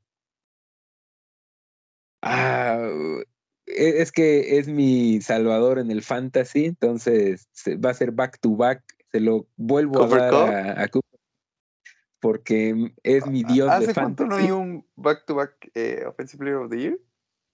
Tiene un La verdad, ¿no? que debe ser de las épocas, no sé, de a lo mejor de la Dinian Tomlinson, o no sé si es muy raro, a lo mejor Jerry Rice. Eh, sí, no, no estoy seguro. por ahí. Eh, y el, cabrón. o sea, no voy a decir Aaron Donald porque ese sería como que el, más fácil. Eh, pero creo que el.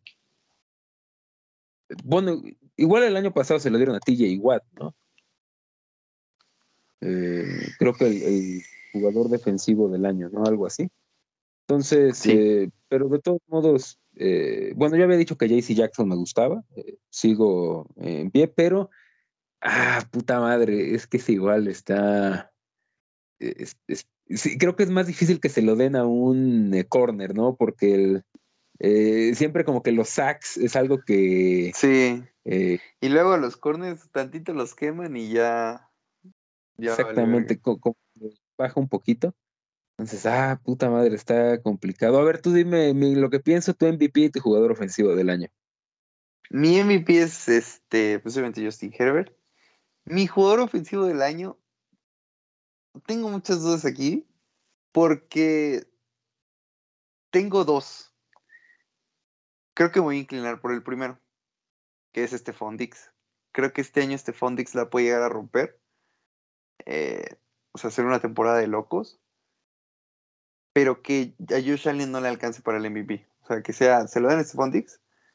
Eh, y el otro era pues, Jonathan Taylor, ¿no? O sea, creo que este es un tipo que va a seguir este con esa línea ofensiva va a seguir teniendo un rendimiento increíble. Entonces, estoy, estoy entre esos dos, pero creo que este Fondix es el que más me, me gusta.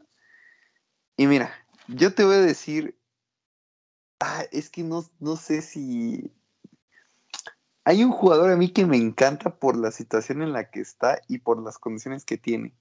El problema es que justamente está en esta división. El problema es que creo que va a ser último lugar de su división. Entonces siento que eso le puede llegar a pesar. Pero siento que Chandler Jones, lo que puede llegar a hacer es bestial. O sea, porque siento que Max Crosby es un jugador que presiona mucho al coreback, pero no concreta tantos sacks. Y todos sabemos que los sacks regularmente son exacto, o sea, es lo que recibes del, del, otro lado. Entonces, creo que Chandler Jones se puede, o sea, dar una temporada de más de 18, 17 sacks. O sea, sí. Entonces, ese cabrón me gusta mucho. Y. Pero voy a decir Miles Garrett. Creo que este año es el del. El del asesino. Entonces. Pero sí, creo que es, Chandler Jones es mi caballo negro para el, para el Defensive Player of the Year. Ya, ya lo pensé bien y eh, para mí va a ser Joey Bosa. Creo que también todos consideramos a Bosa como un jugador top de la liga, ¿no? O sea, en su posición, pero nunca ha tenido esa temporada como que de verdad que digas, es que este güey es el mejor en esa posición. Y creo que la llegada de Khalil Mack va a ayudarle porque los equipos tienen también que prestar atención al otro lado. Entonces, yo creo que él puede estar ahí en la pelea eh, por el jugador defensivo de Oye, ¿y Micah Parsons? Ah, igual me gusta Micah Parsons. El problema es que yo creo que Dallas no va a ser un muy buen equipo este, esta temporada. creo que va a ser un equipo de playoffs, pero va a ser un equipo de 9-8, de 10-7. Entonces, yo veo difícil que vaya a, eh, a Micah Parsons, pero, o sea, lo que, o sea, ese güey es el alma de la defensa ahorita. Mm, si se cae. todo. Así. Y, ya tengo el, dato. Eh, y me duele porque es de tu equipo. El último jugador en ganar eh, back to back, y fue back to back to back porque ganó tres seguidos, fue Marshall Falk. Eh, del 99 al 2001. Ah, pues hasta ganó un MVP, ¿no? Sí, llevó tres seguidos de Marshall Falk. Y lo curioso es que solamente hay dos jugadores que lo hayan logrado y nos tenemos que ir a los 70 con Earl Campbell en los Houston Oilers. Son los únicos que han ganado eh, de manera seguida. O sea, sí ha habido jugadores que ganen varias veces, ¿no? Sí, sí, sí. Eddie Breeze. Eh, seguidos solo ellos dos, Folk y Earl Campbell. Es otro carnero. Carnero, exactamente. Entonces, pues, yo digo que sí va a ser Cooper Cup. Eh, no sé, o sea, siento que, o sea, el güey ya había tenido buenas temporadas, pero creo que con estafador eh, se desbloqueó. Es, otro pedo. Sí. sí, o sea, un nuevo nivel de su juego se desbloqueó, que probablemente siempre estuvo ahí, o sea, siempre estaba disponible, pero ya sí, pero pues tenía el, freno de mano de Jared Goff, o sea. Exactamente, o sea, no, no podíamos apreciar eso. Sí, sí, sí. Y ah, es que por eso también sigo diciendo que Allen Robinson va a ser, va a ser una bestialidad este año. Ese güey vamos a ver, o sea, creo que no hemos visto al mejor Allen Robinson. Y este año lo vamos a ver. Pero, pues creo que hasta aquí quedó esto del NFL. O sea, creo que ya la siguiente semana vamos a estar con las previas de los juegos. Ay, güey, ya se necesitaba esto. Entonces, sí, pues, sí. Pues creo que lo dejamos aquí y nos vamos con los carritos que dan vueltas.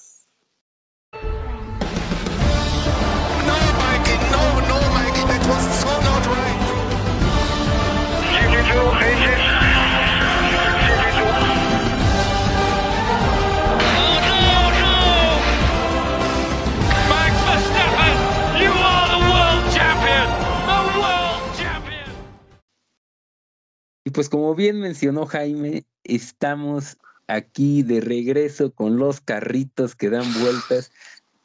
Parón, porque fue un mes largo, ¿eh? solamente tuvimos lo de Piastri, ya, pero ya hacían falta los carritos y no hay mejor fin de semana que cuando se orinan en Lewis Hamilton es un fin de semana completo, redondo, porque este fin de semana lo tuvo todo.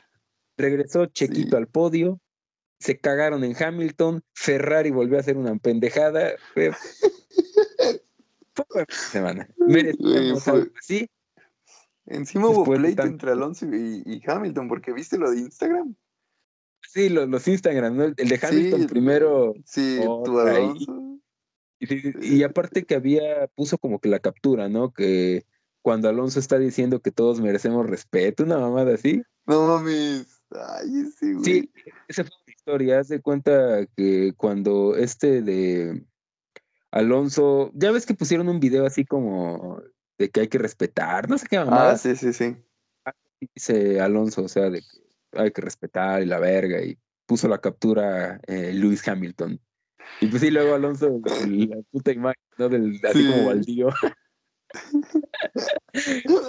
no, es que esos dos sí se odian, güey. Pero está Es que, güey, la verdad estuvo muy cagado todo porque, o sea, para empezar, fueron varias emociones en esa primera vuelta, ¿no? Primera amargada cuando vimos que patinó güey, qué pendejada fue eso, güey. O sea, porque ni siquiera sé si es tanto culpa de él. O sea, fue tema más de la pista, ¿no? O sea, como que estaba demasiado sucio. Porque el güey reacciona bien. De hecho, ya ves que Amazon saca sus estadísticas de reacción y Checo reaccionó una milésima más lento que Sainz. O sea, reaccionaron casi a la par, pero cuando sacan el 0 a 100, ahí sí fue una diferencia brutal, que, que este cabrón patinó. O sea, como es, yo creo que la pista estaba mojada, digo, mojada, estaba sucia. Sí, no, y yo, yo ya me había amargado ahí, dije, porque no se fue segundo, o sea, fue como quinto, güey. Quinto, lo remontaron Russell, Hamilton y Alonso. Y Alonso, y pues pasó a Russell bien, o sea, creo que ese elemento estuvo bien. Y pues ya esos dos pendejos que se tocaron y ya volvió al segundo lugar, entonces no hubo, no hubo ningún problema. Pero sí, eso, que las salidas de Leclerc y de Verstappen fueron muy top, o sea, la de los dos, güey. Pero. Los de Max está en drogas. ¿eh? es que. Justo ahorita iba, iba a la cromadera de Max porque, güey, el tipo está en otro nivel. O sea, por eso a mí me emputa mucho que muchos güeyes le tiren mierda a Checo en plan de que no, es que mira a su compañero de equipo, güey, que tal. Cabrón, o sea, tú pones ahí a cualquier pendejo de la parrilla y es que queda igual o más lejos que, que Max, güey. Es que Max está como que a, o sea, está en otro nivel. O sea, ahorita creo que ese güey está en su propio tire de pilotos de la parrilla. Porque de repente si lo ponías con los Alonso, con Hamilton, tal. Ahorita ese güey ya está en otro nivel. O tres, tres niveles por arriba.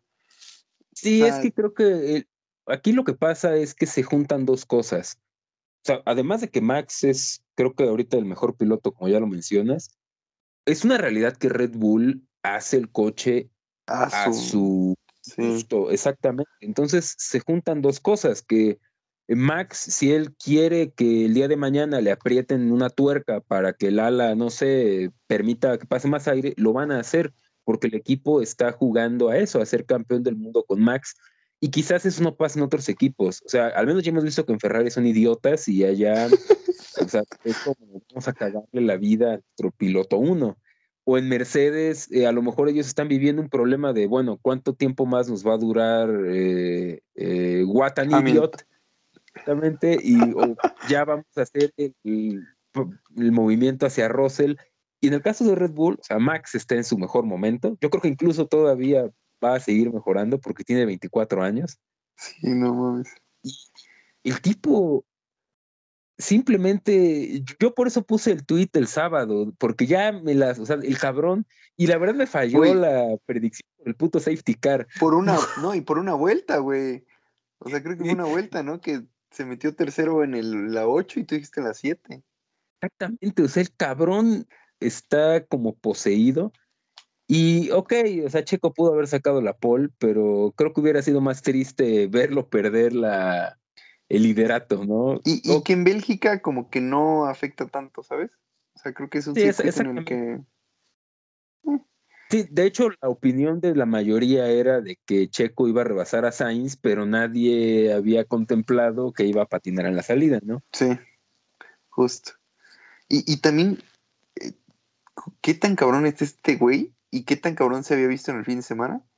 Que todo mundo, o sea, no había una persona, todo el mundo, saliendo 14, sabían que iba a ganar la carrera.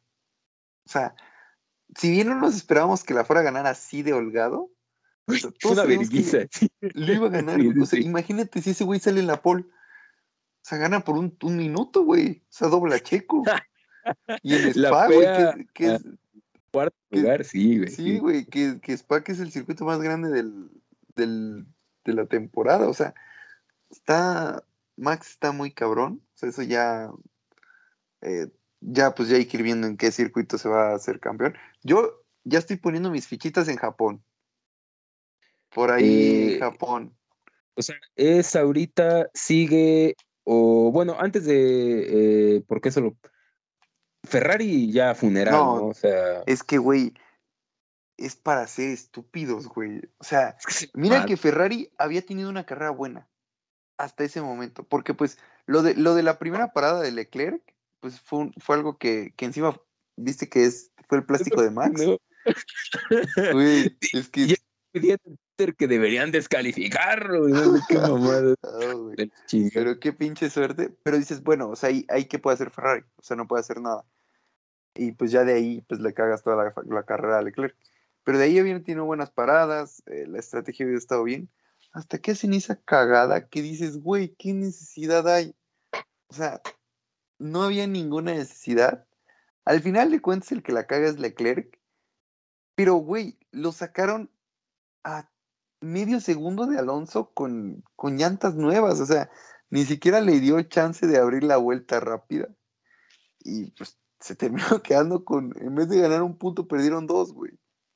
Lo-. Güey, es que de verdad, cuando pues ya termina, o sea, te cagas de risa por la dices, pero bueno, al menos se quedó donde mismo. Sí. Pero cuando sale el mensaje de Race Control de que lo habían eh, sancionado Y por lo peor es que ni le dijeron, güey. Sí, yo me cagué de una risa. entrevista, güey. No. Sí, ese es un, es un desmadre de Ferrari. eh, Sainz, hubo momentos en donde su ritmo era peor que el de Russell.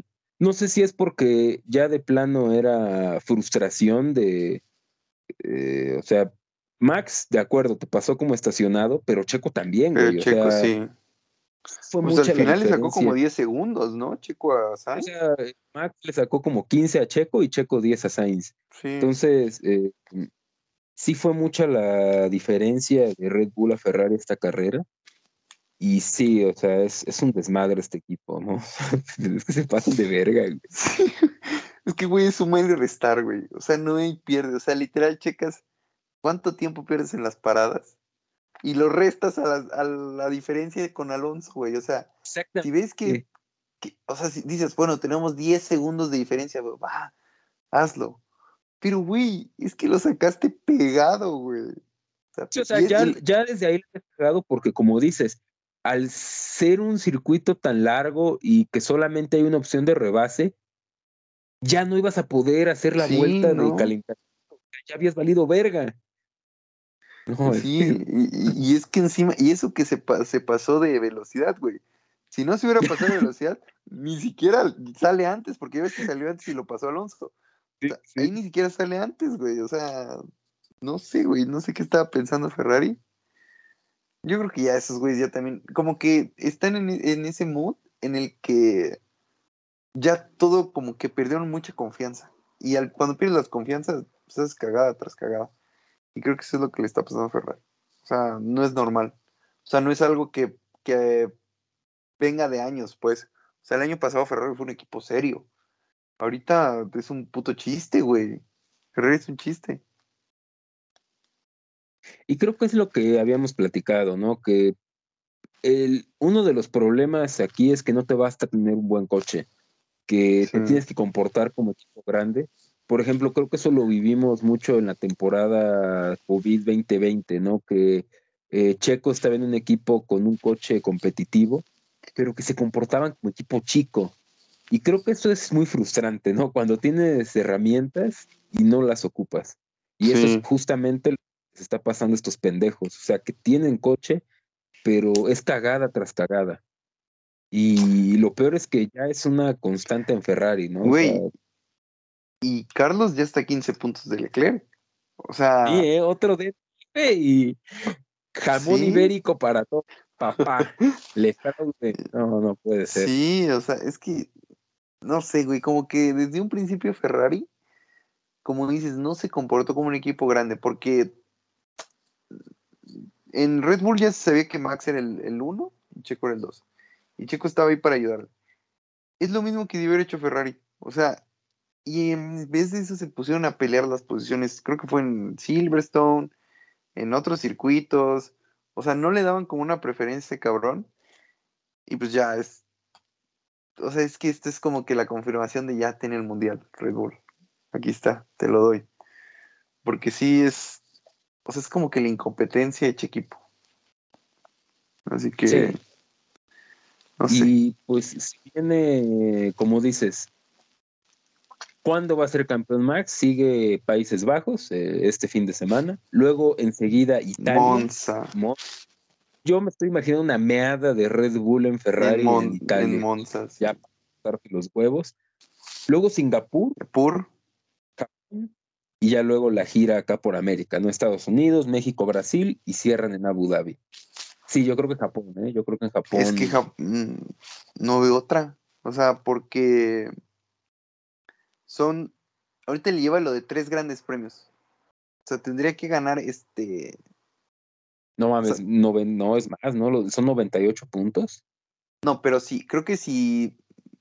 Si Max hace tres do not finish, eh, seguiría siendo líder. Si hace uno cuarto, ya estaría dos puntos abajo de ah, Leclerc. Sí, ya entendí, ya entendí. Entonces, ya mínimo tienes lo de tres, que es este Abu Dhabi, Brasil y México. Sea, si, si hicieran los mismos puntos de aquí a, a, Estados Unidos, se coronaría en Estados Unidos. Que la neta, o sea, el, de antes de Estados Unidos es Japón. O sea, no me sorprendería que se, se coronara en Japón o hasta en Singapur, güey. Con una de esas cagadas que hace Ferrari, así de que, o que Leclerc se vaya al muro en, en Singapur y con eso gane el Max, o sea, no me sorprendería. A ver, vamos a el, un escenario hipotético. Ok. Este es el Gran Premio de México. Sabemos que Red Bull es fuerte, por, siempre ha sido fuerte en México. Max va liderando y Checo va segundo. ¿Le dan chance a Checo? Sí, es que no hay forma de que no lo hagan. Yo, yo creo que lo van a tratar de disimular. O sea, como que Max va a, ir, va a ir no metiéndole al tope. Igual yo creo que lo que van a hacer, no sé si, bueno, yo creo que es lo que hicieron con Verstappen. Yo creo que van a penalizar motor en, Estados Unidos para tener motor nuevo. Eh, yo creo que para esas fechas ya, pues, ya va a ser campeón Max, entonces pues pueden como que darle preferencia a este cabrón y que pues sí, que gane. O sea, ya vimos que el Red Bull ya está muy cabrón. O sea, ya está en cual y ya hasta mejor que el Ferrari. Eh, pero pues falta ver que, cómo lleguen a México. No sé, yo creo que sí, sí le dan chance.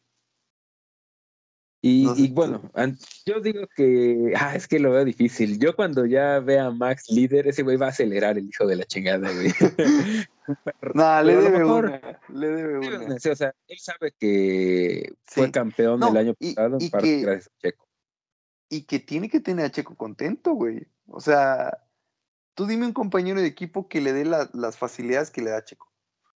sí, la realidad es que eh, si no batalla es porque Checo él acepta que no está al nivel de Max. Sí. Porque sí, es una realidad que otros compañeros. Sí. sí, entonces pues esperemos que sí haya que tengan huevos. O, que directamente ni salga Max, que digan, vamos a poner a Yuri Vips en ese gran premio. Sí, sí, sí. Que digan que le dio COVID o algo así, güey. Sí, pues bueno, es que la neta sí ver a Verstappen es otro pedo sea, eso sí que ni qué. Y en, este gran premio es aquí donde tiene que venir la, venganza de Checo, ganarle, o sea, la carrera no se la va a ganar porque tiene un puto ritmo mortal, pero aunque sea para que el sabadito se traguen el chicle los putos holandeses, y una que la polche. Y mañana me van a decir que lo deje pasar, pero sabadito te cogí. Te cogí. Sí, estaría bien. Ay, güey, pero pues, la verdad no veo cómo, güey. Así como anda ese cabrón que se salió, se salió de su carro para el segundo intento de la quali 3, güey. Y aún así sacó como seis décimas de diferencia. ¿No crees que esté fuerte eh, Ferrari aquí en Holanda? es que yo con Ferrari ya.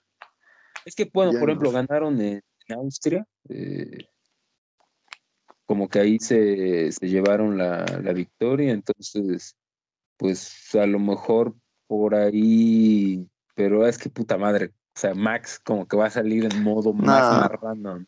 Sí, es que es eso.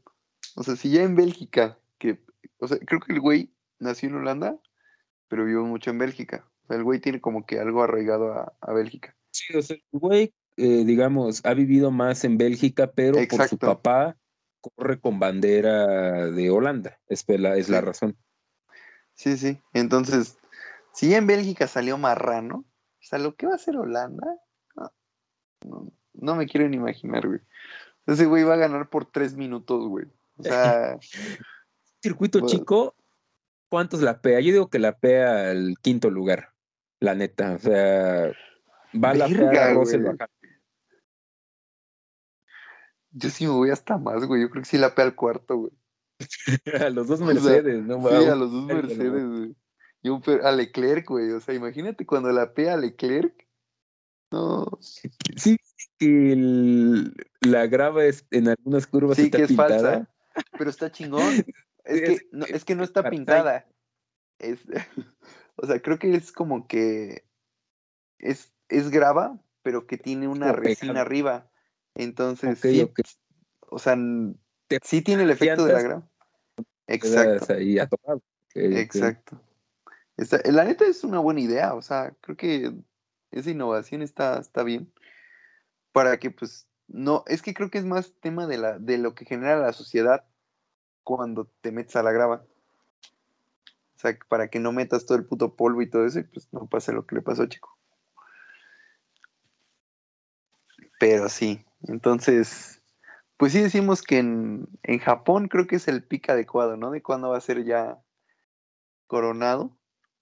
En Japón, para la cual y otro en vivo, ¿no? Como el de Australia, que fue en la madrugada. Oye, sí, güey, qué a toda madre.